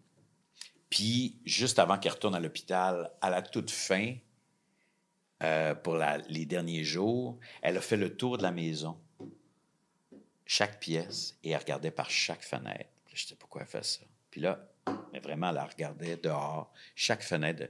Puis là, elle revoyait, elle revoyait, elle revoyait sa vie, elle revoyait, tu sais, on était Tous dans les cette angles maison, de sa tous vie. les angles de sa vie. Puis elle disait probablement adieu à plein de choses en même temps. Puis elle m'a dit, ça va très bien aller. Puis elle était, elle était sincère, là. elle a dit, ça va bien aller, ça va bien aller.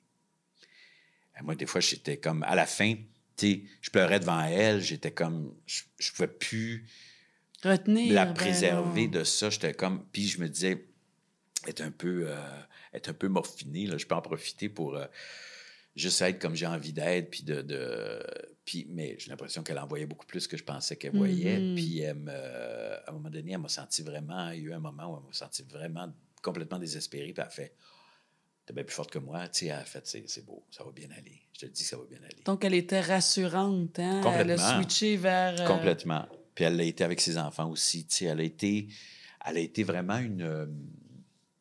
En fait, c'est ça que je, que je racontais après. Puis une fois, une fois le recul qui s'installe, puis une fois les émotions qui, qui reprennent leur, leur tiroir, si on veut, il y a, il y a un. Je me suis dit, OK, là, là, là, c'est quand même un privilège, d'une certaine façon, malgré tout.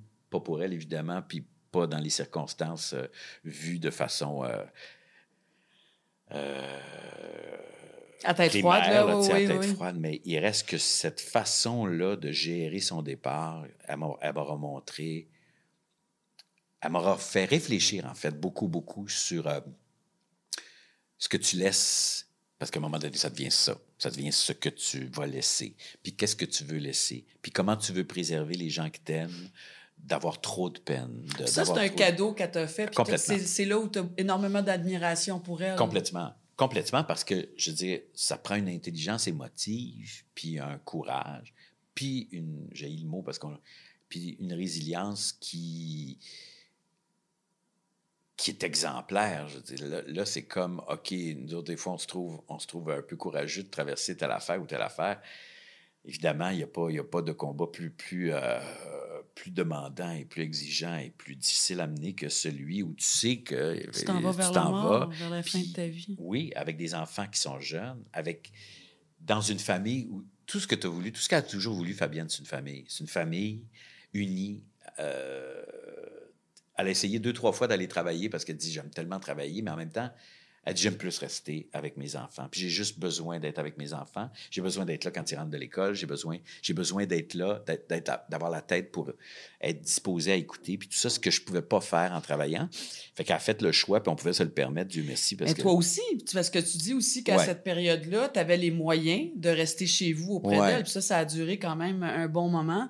Oui. Comparativement à d'autres familles Ça, où tu comprends pas le monde qui doivent aller travailler à tous les jours, qui vivent ça. Ah, ça, c'est comme...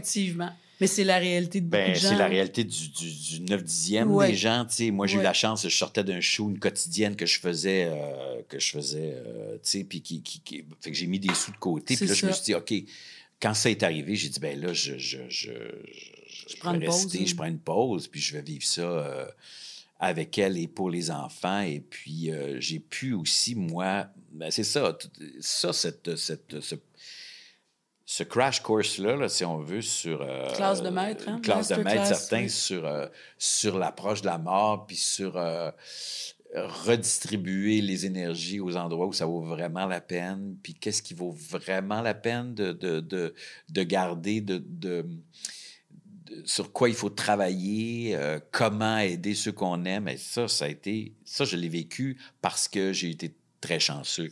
Parce que puis j'y pense souvent, comme tu dis, aux gens qui n'ont pas le choix, Ouais. qui doivent. Je veux dire, quand j'ai recommencé à travailler vers la fin, parce qu'il fallait que là, j'avais plus d'argent, puis il fallait que je recommence à, à travailler là, au bout d'un an et demi, je pense, deux, presque deux ans. Là, j'y allais sporadiquement, très. le- le- J'essayais d'espacer les moments le plus possible. J'étais pas heureux quand je partais, là. J'étais pas heureux, même, mais je me sentais pas. euh, je me sentais pas libéré ou je faisais Ouais. pas Ah, enfin, je sors de la maison ou je sors de ça. C'était pire, en fait. Fait que j'ai dit non, faut. faut... Puis je suis pas masochiste dans la vie, là. Tu sais, c'est vraiment. Mais fallait que. Faut que je... fallait que je sois là. Puis Ben, ça, Ça faisait pas- partie du, du processus de deuil aussi. Ben hein? oui, c'est ça, c'est ça. Puis euh, j'avais l'impression que je traversais mieux ça en étant euh, avec elle, puis avec les enfants, puis que j'étais plus au, au diapason vraiment de ce qui se passait. Déjà que c'est pas difficile, c'est c'est di- difficile à décoder là, ce qui décoder ce qui arrive dans sa tête, décoder les étapes qui vont venir, c'est de l'inconnu total. Les enfants là-dedans qui J'allais sont parler, les enfants dans tout ça. hein, Orion, euh, Léane, puis ben oui, Léane. ben, ils ont été magnifiques. Il y avait quel âge à ce moment-là? Ben, euh, il y avait, tu vois, ma- ma- mon, mon fils avec 15, ma fille 12 peut-être. C'était jeune quand Ouais, même, c'était en très jeune. plein euh, Ouais. l'adolescence. Ah ouais, oui, puis l'adolescence en plus, tu sais, avec tout ce qui vient avec ça pour eux. Puis non, non, ils ont été... euh, mais tu sais, ils ont cette espèce de... de, de- Ils savaient que c'était grave, ils savaient que leur mère traversait quelque chose, puis qu'on traversait tous quelque chose avec elle, mais il n'y avait pas cette fin-là, n'était pas envisagée vraiment, même si on en parlait sans, sans mettre les, le, le charrue avant les bœufs, puis leur faire Ouais. vivre deux fois le décès de leur mère. On, leur, on, on était quand même, il fallait les préparer d'une certaine façon, du mieux qu'on pouvait, puis avec ce qu'on, ce qu'on sentait qu'ils étaient, qu'ils étaient capables de prendre, puis d'entendre. Puis l'humour, vous avez eu, Ah, ça, on a eu tellement d'humour, ça, ça devait ça, ouais. garder cette Ouais. maison-là un peu comme un goût de printemps. Puis tu dis Ouais. aussi que c'est vraiment tes enfants, la jeunesse de tes enfants qui t'ont aussi aidé à Complètement. continuer d'avancer. hein? Complètement. Je veux dire, c'est les enfants, ça reste toujours bien le meilleur de nous deux, là, de Fabienne et moi, là, qui était, tu fait que c'était ça qui, puis plein de vie, plein de, plein de, plein d'envie encore de faire des choses, même s'ils habitaient quand même un- une zone puis un monde difficile sur le, sur le coup. Euh, c'est vrai que la maison, la, maison respirait encore quelque chose de, de, relativement joyeux, malgré tout. Puis, euh, puis je l'ai réalisé quand leur mère est partie, puis qu'il a fallu que j'aille chercher mon fils qui travaillait ce matin-là au golf de Saint-Lambert. Et puis ma fille qui n'avait pas terminé encore euh, son école. Puis là, quand je leur ai annoncé que leur mère était décédée le matin, c'est comme si là, ils réalisaient vraiment que, que c'était fini. Fait que je me suis dit, OK, fait qu'au moins pendant ces années-là qui ont précédé, même si il y avait quand même, il il avait été préservé euh, de quelque chose. Je sais pas que c'est grâce à nous, là, mais je dis, ils ont été la jeunesse, comme tu dis. Aussi, La- ça, la- ça protège au départ. Ça- ça- mais oui. le contexte dans lequel ils le vivaient Ouais, aussi, c'était, c'était hein. comme, oui, c'est ça. Après ça, évidemment, il a fallu euh, vivre avec, avec l'étape d'ensuite, mais puis ça, là-dessus encore, ils ont été assez magnifiques parce que, puis même encore aujourd'hui, tu sais, c'était son anniversaire hier, puis à, à chaque fête, on, on s'envoie des textos, tu sais, euh, bonne fête Fabienne, euh, on espère que tu es bien, bonne fête, Fa- puis on s'échange. Puis c'est une façon, parmi d'autres, on en a quelques-unes comme ça dans l'année qui viennent reponctuer. Fait que je me dis, ah bon, OK, euh, ça fait partie, c'est intégré, c'est pas quelque chose qu'on essaie d'oublier, c'est pas, on veut pas ça. oublier, On veut pas ben oublier. Puis euh, honnêtement, la, la- encore une fois, quand on en parle, euh, chacun fait son processus. Je parle de mes enfants, chacun fait son processus. Moi, je fais le mien. Euh, Il y a plein d'endroits où on se rejoint, mais il y a une partie qui leur appartient complètement. Il y a, euh, tu sais, ma fille, quand elle a eu Milo, qui a, qui a, qui a presque son bébé, deux ans, ouais, son petit bébé. c'est- c'est- c'est- c'est c'est quand même quelque chose, tu sais, de ne pas pouvoir partager ça avec ma mère, tu sais, de, de Hmm. dire... euh, puis je la comprends tellement, mais elle dit ça. Ce que je veux dire, c'est que oui, mais elle n'est pas, euh, elle est pas nostalgique, elle n'est pas alourdie par ça. elle Non, pas... puis elle doit porter sa mère en elle Ben oui. comme mère, Ben oui. qui doit teinter comment elle, elle est une maman aussi, Ben oui. parce que c'était une belle... C'était beau. Ben oui. Fait c'est- qu'elle c'est un- apporte ça, hein, Absolument, sûr. absolument. C'est inspirant, autant pour elle comme femme que comme mère. Puis, puis, puis, puis mon fils autrement aussi, c'est inspirant. tu sais. Puis Non, non, c'est ça. Puis l'humour à travers ça, encore Ouais. une fois, pas dire que. que Ben non, c'était pas, l'humour. c'était pas une pièce de. Non, une- c'était pas un vaudeville. Un théâtre c'était d'été pas- de pas- non. vaudeville euh, tous les Non. jours, là. Clairement pas, là. Pas pantoute. Mais l'humour, c'est, c'est, c'est pas toujours de rire non plus, mais c'est de. C'est une soupape, ça Ouais. allège, hein? Des Ouais, fois, c'est un une- mot, un regard, une niaiserie d'une plante qui tombe ou je sais pas quoi. C'est tout ça aussi. C'est une hein? respiration qui change. Ouais. Tu sais, l'humour, c'est pas nécessairement. Ça amène pas au rire, c'est pas de faire de- volontairement abstraction de ce qui se passe pour rendre ça faussement plus léger. C'est pas. C'est juste. Puis ça, c'est formidable parce qu'on sait pas trop, mais c'est comme. Oui, il y a le, le gag, puis il y a ce qui fait rire. Mais pour- en tout cas, pour moi, l'humour, c'est. C'est une façon de- de c'est une façon d'appréhender la réalité et, et puis à un moment donné de la d'y donner une autre musique ou une autre respiration, je ne sais pas comment le dire autrement, c'est comme si tout à coup, il y a comme un, état d'esprit qui vient se mettre par-dessus la, réalité pour dire je vais prendre soin de toi. Deux secondes, je vais prendre soin de toi. Je vais juste te faire regarder vers le ciel un peu. Je vais prendre soin de toi. Je vais, te. Je vais, te rendre disponible à autre chose. Je vais te rendre ouvert à autre chose. Euh, je vais aller chercher de la nourriture pour que tu puisses revenir à table avec ce qui se passe pour vrai. Là. Je Puis ça, ça, les trois, on l'a. Tu sais, on, on, l'a, ça. On, a reçu ça, on a ça dans l'ADN. Puis Fabienne l'avait aussi. Fait que même Fabienne était capable de, de dans des temps où je fais Oh my God, est-ce que moi je serais capable d'avoir ce recul-là et cette, euh, cette euh, résilience-là, encore une fois, mais euh, je, je, je, je garde ça en tête. Je, je me, je me Ben, c'est- travaille. C'est là que je veux aller. Qu'est-ce que tu as gardé de ça, Marc? Fabienne, elle t'a donné plein de beaux cadeaux, mais Ben oui. concrètement, par rapport à toi, par rapport à ta propre fin, par rapport à ta propre mort, parce que c'est sûr que cette expérience-là, je veux dire, ça s'apprend pas dans les livres. hein. C'est en le vivant qu'on l'apprend. Et il reste de ça euh, beaucoup de choses en nous. Qu'est-ce qui est resté de ça pour toi, pour ta vie, ton futur, ton, ton départ à toi? Je sais pas évidemment comment je vais partir. Je sais pas comment. Je sais pas s'il y aura le même genre d'agonie que Fabienne a vécu, par exemple. Oui, mais tu as ça- pris des décisions, je pense. Ah oui, dans moi, ta je veux vie à pas, je veux ça, pas là. faire souffrir ça personne. Je veux pas, je veux pas. Puis en même temps, je dis ça. Puis en même temps, ce que j'ai traversé avec elle, puis le temps que ça a pris pour le traverser avec elle, ça m'a appris des choses. Fait que je suis un peu ambivalent là-dessus. Ouais. C'est que je, je me dis, je veux pas faire vivre ça aux gens que j'aime. J'aurais beaucoup de difficultés à ce qu'on Prenne me- soin de toi. Ouais, de cette façon-là. Puis le premier réflexe, ça serait de dire, hey, savez-vous quoi? Si on est tous bien, là, vous êtes bien, moi, je suis bien aussi, puis je suis encore lucide. Sais-tu, je, vais- je pense que je serais mieux de partir tranquillement comme ça. Là. On décidera d'une date, tout le monde ensemble, s'il faut en faire. Donc, ça nous amène à l'aide médicale à mourir. Moi, c'est ce Et que je trouve- merci qu'on vit dans une société Oui. qui auquel c'est de plus en plus accessible. Ça l'est Oui. déjà et ça va l'être de plus en plus. C'est ce qu'on veut, en Ah, tout cas. ben, écoute, regarde, c'est une des plus belles choses socialement qui nous soit arrivée depuis, euh, depuis les, les 20 dernières années, là, 25 ans. Tu sais, je veux dire, c'est- un, c'est un travail de, de Mme Yvon et Oui. toutes celles qui ont travaillé à ça et tous et tous ceux. ceux-là, oui, oui. Et c'est euh, Et je trouve une ça des grandes choses. Parce que tu dis, non, non, moi, je veux partir avec élégance. Ben, Dignité, euh, oui, oui, puis pas, pas, euh, pas par euh, souci personnel de- d'une quelconque image, pas ça. C'est de, de. En fait, c'est que si je continuais. hmm, si je continuais l'œuvre de Fabienne, ça serait de dire OK, qu'est-ce qui pourrait être plus beau ou à la hauteur de ce qu'elle m'a appris dans, sa mort à elle? Ça serait de faire la mienne dans le même élan de dire Hey, regarde, je m'en vais, mais c'est pas grave. Ça va bien aller. Vous allez continuer. C'est parfait. C'est dans l'ordre des choses. C'est comme ça qu'il faut que ça se passe. Puis si je peux vous éviter les bouts archi difficiles, parce qu'il y en a, on se cachera pas que ça Mm. vient avec. euh, Très, oui.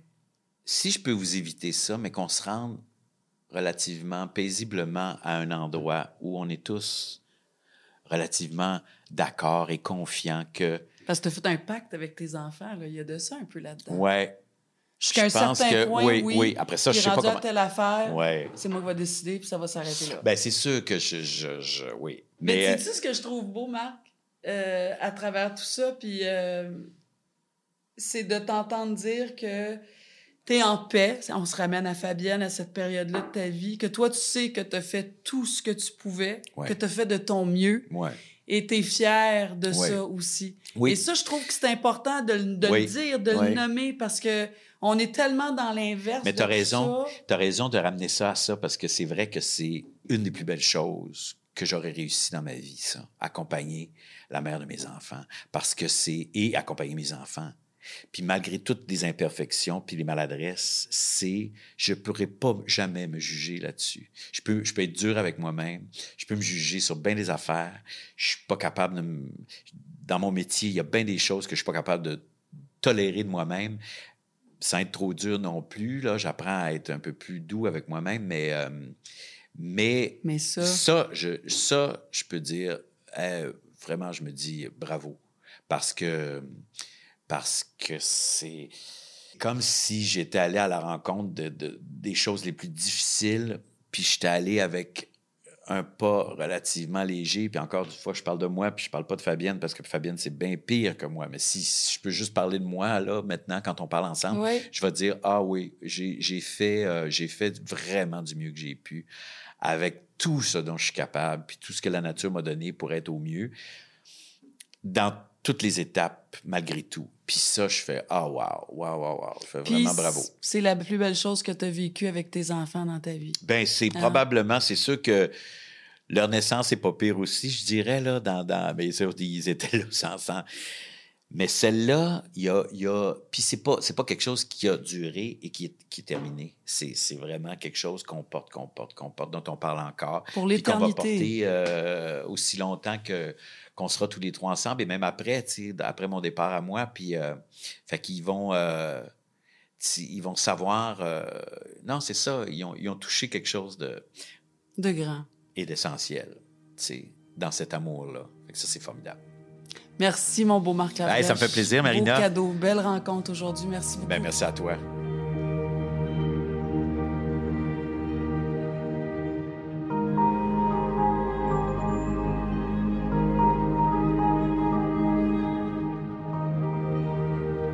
Terminons l'épisode avec le regard d'une professionnelle qui, euh, pendant 15 ans, a été très impliquée à la Société canadienne du cancer. On accueille Valérie Hamel. Bonjour. Bonjour, Marina. Ça va? Oui, ça va bien, Oui. toi? On a décidé qu'on se tutoyait. On veut mettre ça au clair dès le départ. Ouais. Ça, c'est réglé. Oui. C'était quoi ton rôle à la, la Société canadienne du cancer, Valérie? Mais j'ai été euh, conseillère principale à Cancer J'écoute, qui est un service de soutien psychosocial qui n'existe plus maintenant. OK. Euh, mais on était une porte d'entrée pour euh, les gens qui souhaitaient être euh, mis en lien avec une personne atteinte de cancer ou un proche aidant. Donc, on, on les mettait en... On On faisait un jumelage. des gens? Un jumelage, exactement. Ah. Donc, pour... euh, c'était surtout basé sur l'écoute, qui est hyper importante. Ouais, ça, c'est Euh, pas toujours évident. donc, on arrivait, on formait nos bénévoles. On avait quand même une- un bon nombre de bénévoles qui faisaient ce, ce travail-là. Puis d'ailleurs, j'aimerais les, les, saluer, saluer. parce qu'ils faisaient un travail incroyable. C'est un, un don de soi, ouais, d'une générosité incroyable. Euh, mais de partir de son vécu à soi, Hmm. puis de faire de la place au vécu de l'autre qu'on accompagne. Euh, donc, euh, oui, tout à fait. C'est des gens qui étaient, oui, de, de- de- des, des beaux, de beaux, de beaux humains. Tu fais maintenant partie de l'équipe euh, de l'appui pour les proches aidants, donc de cette grande famille-là qui fait. produit notre balado. Et aujourd'hui, tu fais quoi ici? Je suis coordonnatrice clinique et opération à Info Aidant. On va euh, accompagner, on va euh, encadrer, soutenir notre équipe de conseillères, conseillers qui euh, répondent aux demandes de soutien Oui. euh, par téléphone, par courriel, par clavardage. Donc, on va offrir de l'écoute, euh, des ressources, de l'information aux, Ça, c'est comme les, encyclopédies hein, de tous ces services-là qu'on on dit tout le temps. Il y en a beaucoup de services partout au Québec. C'est juste qu'on ne le sait pas, puis on ne sait pas où les trouver. Alors, ces coordonnateurs-là, coordonnateurs, coordonnatrices, ce- c'est le lien direct, en fait. Ben, les conseillères, les conseillers Ouais. qui vont répondre au téléphone, puis nous, en tant que coordonnatrice euh, clinique, on va euh, venir les, les, les aider, les former, les outiller pour bien répondre euh, aux demandes de, de soutien qu'on reçoit tous les jours. Précieux. Quelles sont les... On va commencer avec les caractéristiques de la proche aidance quand on parle de cancer. hein, parce que chaque maladie a son approche. Oui, il y a, des- les, les grandes les approches euh, de façon générale, là, mais je veux dire, chaque maladie, quand même, on n'accompagne pas de la même façon quelqu'un qui souffre d'un cancer que quelqu'un qui souffre de dépendance ou de Mhm. déficience intellectuelle, qui, qui vit avec ça euh, et qui est proche d'un aidé, hein, d'un membre de leur famille souvent. Alors, c'est quoi les caractéristiques quand on parle, on parle de, de cancer? Quand on parle de cancer, on parle d'une mobilisation aiguë. Euh, de, autant de la perso- des personnes touchées par le cancer, donc la personne atteinte, les proches, euh, les proches aidants, mais aussi du du personnel soignant. On se le cachera pas, le cancer, c'est une maladie grave, c'est complexe, mais c'est aussi potentiellement mortel. Donc, ça fait peur. Il y a Très. une atteinte à la vie. Donc, il y a une, y a une urgence d'agir. Les gens le disent lorsqu'ils sont touchés par le cancer, c'est je viens d'avoir, euh, il y a peut-être dans la, période d'investigation, en attente des résultats de- des tests pathologiques. Ah, tout ça, tout ce chemin-là, là, de, du doute, du malaise. Moi, je, je pense à ma mère. là, Je l'ai Mhm. vécu pendant cinq ans, là, que je trouvais qu'elle allait pas bien. Je la trouvais triste. Elle avait maigri. Euh, même, il y a certains membres de notre famille qui disaient Coudon, es-tu en train de faire une dépression? Il y avait toutes sortes d'affaires qui. euh, il y avait aussi physiquement. Moi, ma mère, elle disait toujours J'ai mal à l'estomac. J'ai mal à l'estomac, j'ai mal à l'estomac. En fait, c'est un cancer du côlon, Mhm. stade 4, avec des métastases au foie. Euh, donc, tout ce chemin-là, là, de, de- effectivement, euh, de passer à on, on se doute, on va aller voir un premier médecin. Puis moi, ma mère, fallait que je la tire. Là.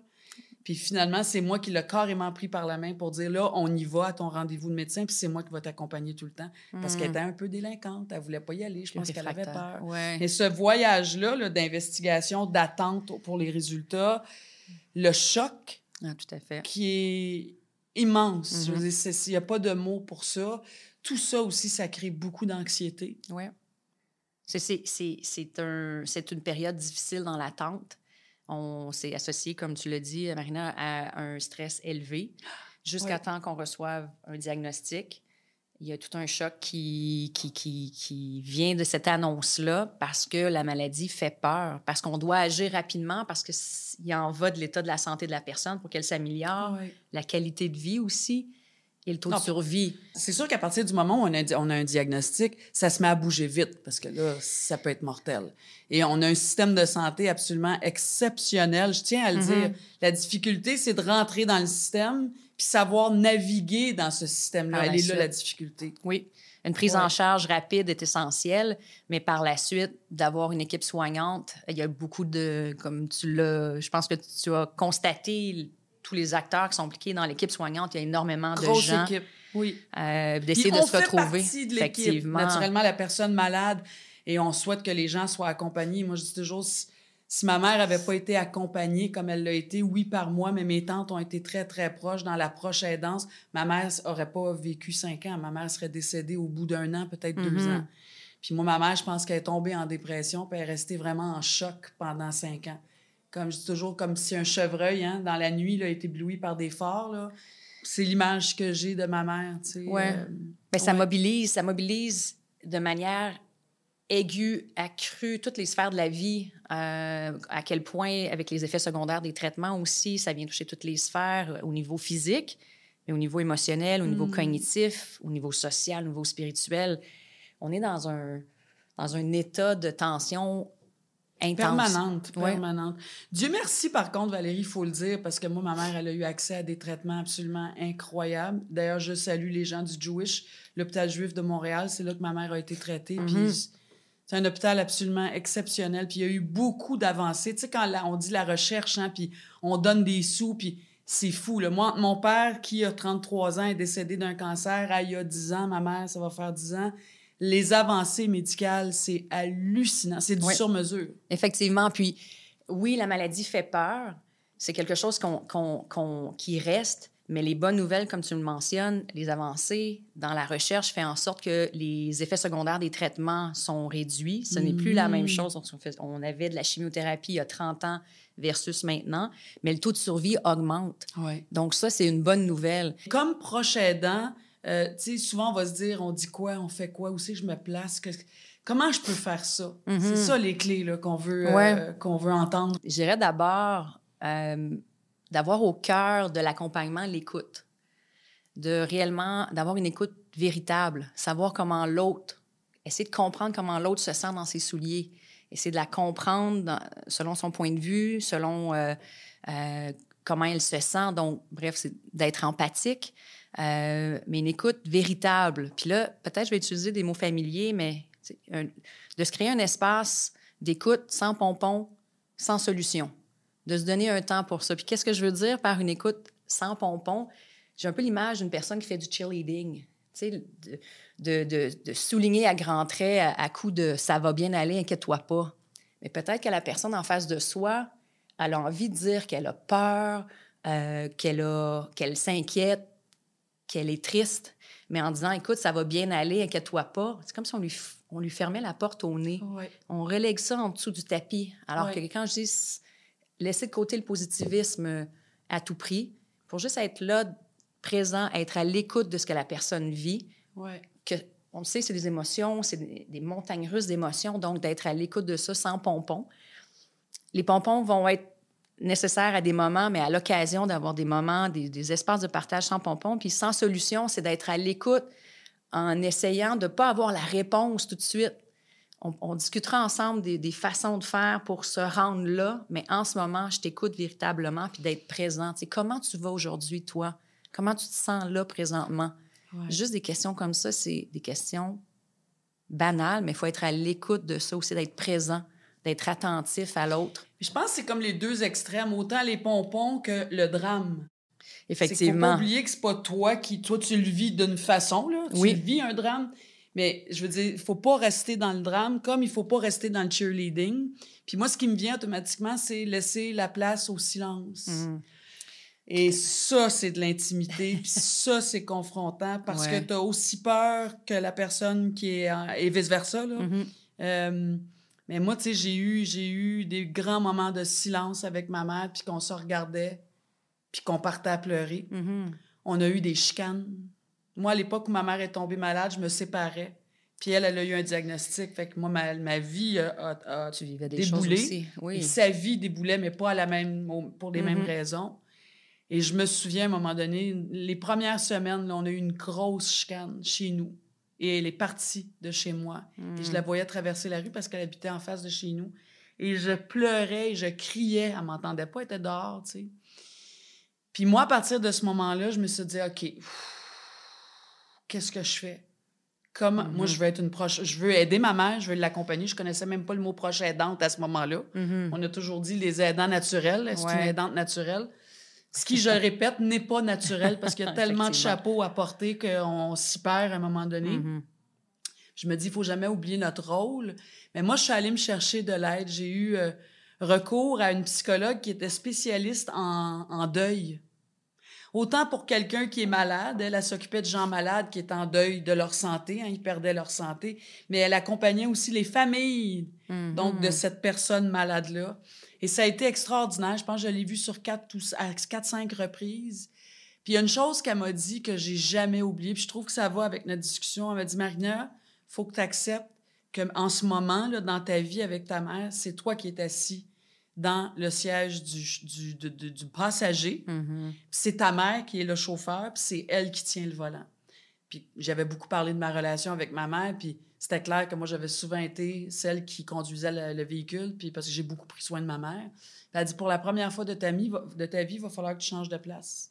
Fait que, donc, il va falloir que tu respectes ce qu'elle, elle veut, ce qu'elle, elle veut pas, son rythme à elle, il faut que tu ailles à son rythme à elle. Mhm. Fait que quand on parle des pompons puis du cheerleading, ça va bien d'aller, puis non, non, non, non, on va pas là. Mais ça, c'est très confrontant. Ouais. On se confronte à nous-mêmes aussi. Oui, c'est une pratique, hein, parce que c'est on aime avoir le contrôle. C'est une perte de contrôle que tu nommes, tu sais, de ne pas être en mesure d'y aller, d'apporter son approche, sa Ouais. perspective. Cette perte de contrôle-là, elle est difficile à, à composer avec, puis de... de- mais c'est une pratique. Puis d'oser Ouais, ouais. Cette pratique-là. C'est un masterclass, là. ben c'est oui, une classe est, de maître, oui. On est un petit peu forcé par les événements, par, par l'expérience le faire. Tu été, es allé chercher des, des, des, des ressources, des, des, outils pour mieux composer avec la, la, maladie, avec la situation. Pour d'autres personnes, ça va être d'autres outils, mais de, de c'est un inconfort. Essayer de pratiquer cette présence-là. Être dans le silence, c'est pas facile, mais de juste dire à la personne comme proche aidant, de, de, dire à la personne, je, sais tu n'as pas envie de parler maintenant, j'entends ce que tu me dis, mais est-ce que je peux rester avec toi juste ici en silence? C'est immense, on sous-estime. Ah mon Dieu, mais ça a pas. Moi, je l'ai tellement vécu avec ma mère, là, tu sais. Puis juste, peux-tu rester avec toi? Tu veux-tu que je mm-hmm. reste avec toi? Veux-tu que je te tienne la main? Ouais. Veux-tu que j'aille te chercher un café? Euh, des fois, j'allais prendre une marche parce que je la laissais avec elle-même aussi. Euh, mais euh, c'est, je veux dire, c'est un grand, grand, grand voyage. C'est un grand voyage. Ça me rend tout le temps très émotive quand j'en parle. C'est un, voyage de vie, tu sais. Je veux mm. dire, c'est... Ça transforme. Mais totalement. Mm-hmm. Complètement et totalement. Ouais. Je voulais parler aussi, Valérie, que des fois, on est confronté à une personne, que ce soit un parent, une amie, peu importe, qui a sa vision. On parle de cancer. Hein? Mm-hmm. Puis il y a des cancers, il y a des stades, il y a des niveaux de gravité, tout ça on n'est pas nécessairement d'accord avec les choix ou les décisions que la personne va prendre. Il y a du monde qui veulent guérir un cancer avec du jus de carotte. Mm-hmm. je, je, ne juge pas ça, mais ça peut être euh, confrontant. Là. Si toi, là, tu, crois en la médecine traditionnelle, puis que à l'écoute des médecins, des spécialistes, ça serait pas mal mieux, puis que si tu fais ça, tu as 80% de chances de t'en sortir. Il faut écouter ça, mais c'est pas le cas pour tout le monde non plus. Ouais. Non, c'est difficile, surtout quand il y a une confrontation par rapport à ses, croyances. Euh, oui, ça peut être spirituel, religieuse, il y a plein d'affaires là-dedans. Tout à fait, oui. Et de se placer, euh, c'est sûr qu'on ne peut pas forcer personne, euh, mais de nommer en toute transparence comment ça nous affecte, cette, cette décision-là, puis de, de, le dire, les répercussions d'une telle décision, ça, ça m'inquiète. Mais parle-moi-en davantage. Allez essayer de comprendre qu'est-ce qu'il y a derrière cette décision-là. Euh, Puis à un moment donné, il faut pas pousser non plus. Non. À un moment donné, il faut se résigner, il faut respecter parce que ça devient de l'acharnement, puis ça devient une agressivité, une agression pour la personne qui le vit déjà dans son corps, dans mm-hmm. sa tête, dans son âme. Je veux dire, si pour elle, c'est clair comment elle veut vivre ça, faut le respecter, mais ça aussi, c'est difficile. Tout à fait, oui. Parce que c'est pas la solution de tenter de convaincre. C'est pas optimal comme solution, de ben tenter de convaincre, mais parfois aussi, en tant que proche aidant, c'est peut-être une, une, option, c'est de peut-être se retirer partiellement de son rôle de proche aidant. Si la personne qui était justement au niveau des traitements parallèles, qui souhaite utiliser un traitement pour en remplacement la médecine traditionnelle, ouais. dire écoute, si toi tu décides d'aller dans cette voie-là, euh, je préfère ne plus t'accompagner pour, ces, pour tes rendez-vous avec le médecin parce que ça m'interpelle, ça, ça, ça m'affecte trop pour que je puisse t'accompagner. Mais je vais poursuivre, par contre, euh, je vais continuer de t'accompagner pour d'autres euh, d'autres trucs, d'autres tâches. Ça, ça peut se préparer dans une famille, à moins que tu sois seul, mais je veux dire, il y a peut-être un membre, un ami de la famille qui peut mieux accompagner dans cette période-là ou à ce moment-là. Mais si on parle d'une famille, mettons, si on est deux, trois frères et sœurs, mm-hmm. ben chacun a ses forces, chacun a ses capacités. Euh, on le dit, hein, des fois, il y en a un qui est plus patient, fait que c'est celui qui va aller au rendez-vous chez le médecin parce qu'on attend que trois quarts d'heure à, à, attendre dans, dans la salle d'attente, justement. Fait essayer de choisir ceux qui ont les forces pour accompagner dans tel, tel département, si on, si on veut. Il y a ça aussi. Donc, ça aussi, ça se prépare. Si on n'est pas bien, tu regardes la personne aller, ça t'indispose, ça, ça t'attriste, ben, tu peux déjà en parler dans ta famille pour dire, gars, moi, je pense que je serais pas capable de faire ça. Tu penses que toi, tu pourrais? Fait que quand t'en reparles à la personne, tu as aussi une solution.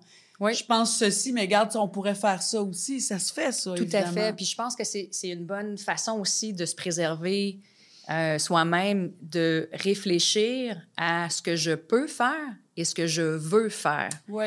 Puis ensuite, de prendre un pas de recul, puis de, parce que, comme tu l'as dit, on a des forces, on a des, des, des, compétences, on a des capacités, mais justement de reconnaître ça aussi parce qu'on n'a pas, on n'est pas à 100% tous les jours.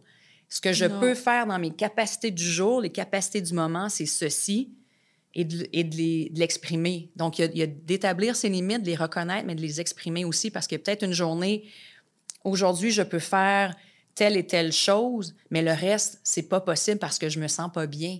Et ça, Ouais. c'est une force aussi de reconnaître euh, qu'on peut être vulnérable en tant que proche aidant. Ouais. C'est- C'est c'est Puis fort peut-être possible. que toi, tu as une voiture, ben toi, ton rôle, ça va être de l'accompagner à ses rendez-vous, de la déposer à la porte, puis revenir la chercher en fin de journée. C'est précieux, ça aussi. Il y a tellement de choses à faire quand on est malade. Oui. Et de Euh, déterminer des tâches précises qui peuvent être euh, plus faciles, peut-être que mon frère. Euh, lui, c'est d'aller chercher les enfants euh, dans les, aux activités sportives. Ça, c'est Parce que le précieux. conti- là. la routine Ouais. continue aussi durant la maladie. Ouais. Euh, donc, de déterminer qui peut faire quoi, d'avoir un plan. Si on a des ressources autour de soi, si on a un réseau de soutien, ou sinon, il y a des ressources à externes qu'on peut peut-être aller chercher, justement, de nous appeler à Info Aidant, qu'on puisse tenter de, de voir avec eux c'est quoi les, les besoins du moment. Oui, Euh, mais euh. C'est une force d'aller chercher de l'aide, euh, Oui, savoir s'entourer. C'est un travail d'équipe. On a besoin d'assistance. Merci beaucoup, Valérie Hamel, pour euh, tes conseils. C'est toujours des plus. Merci infiniment. Merci, Marina, de ta présence.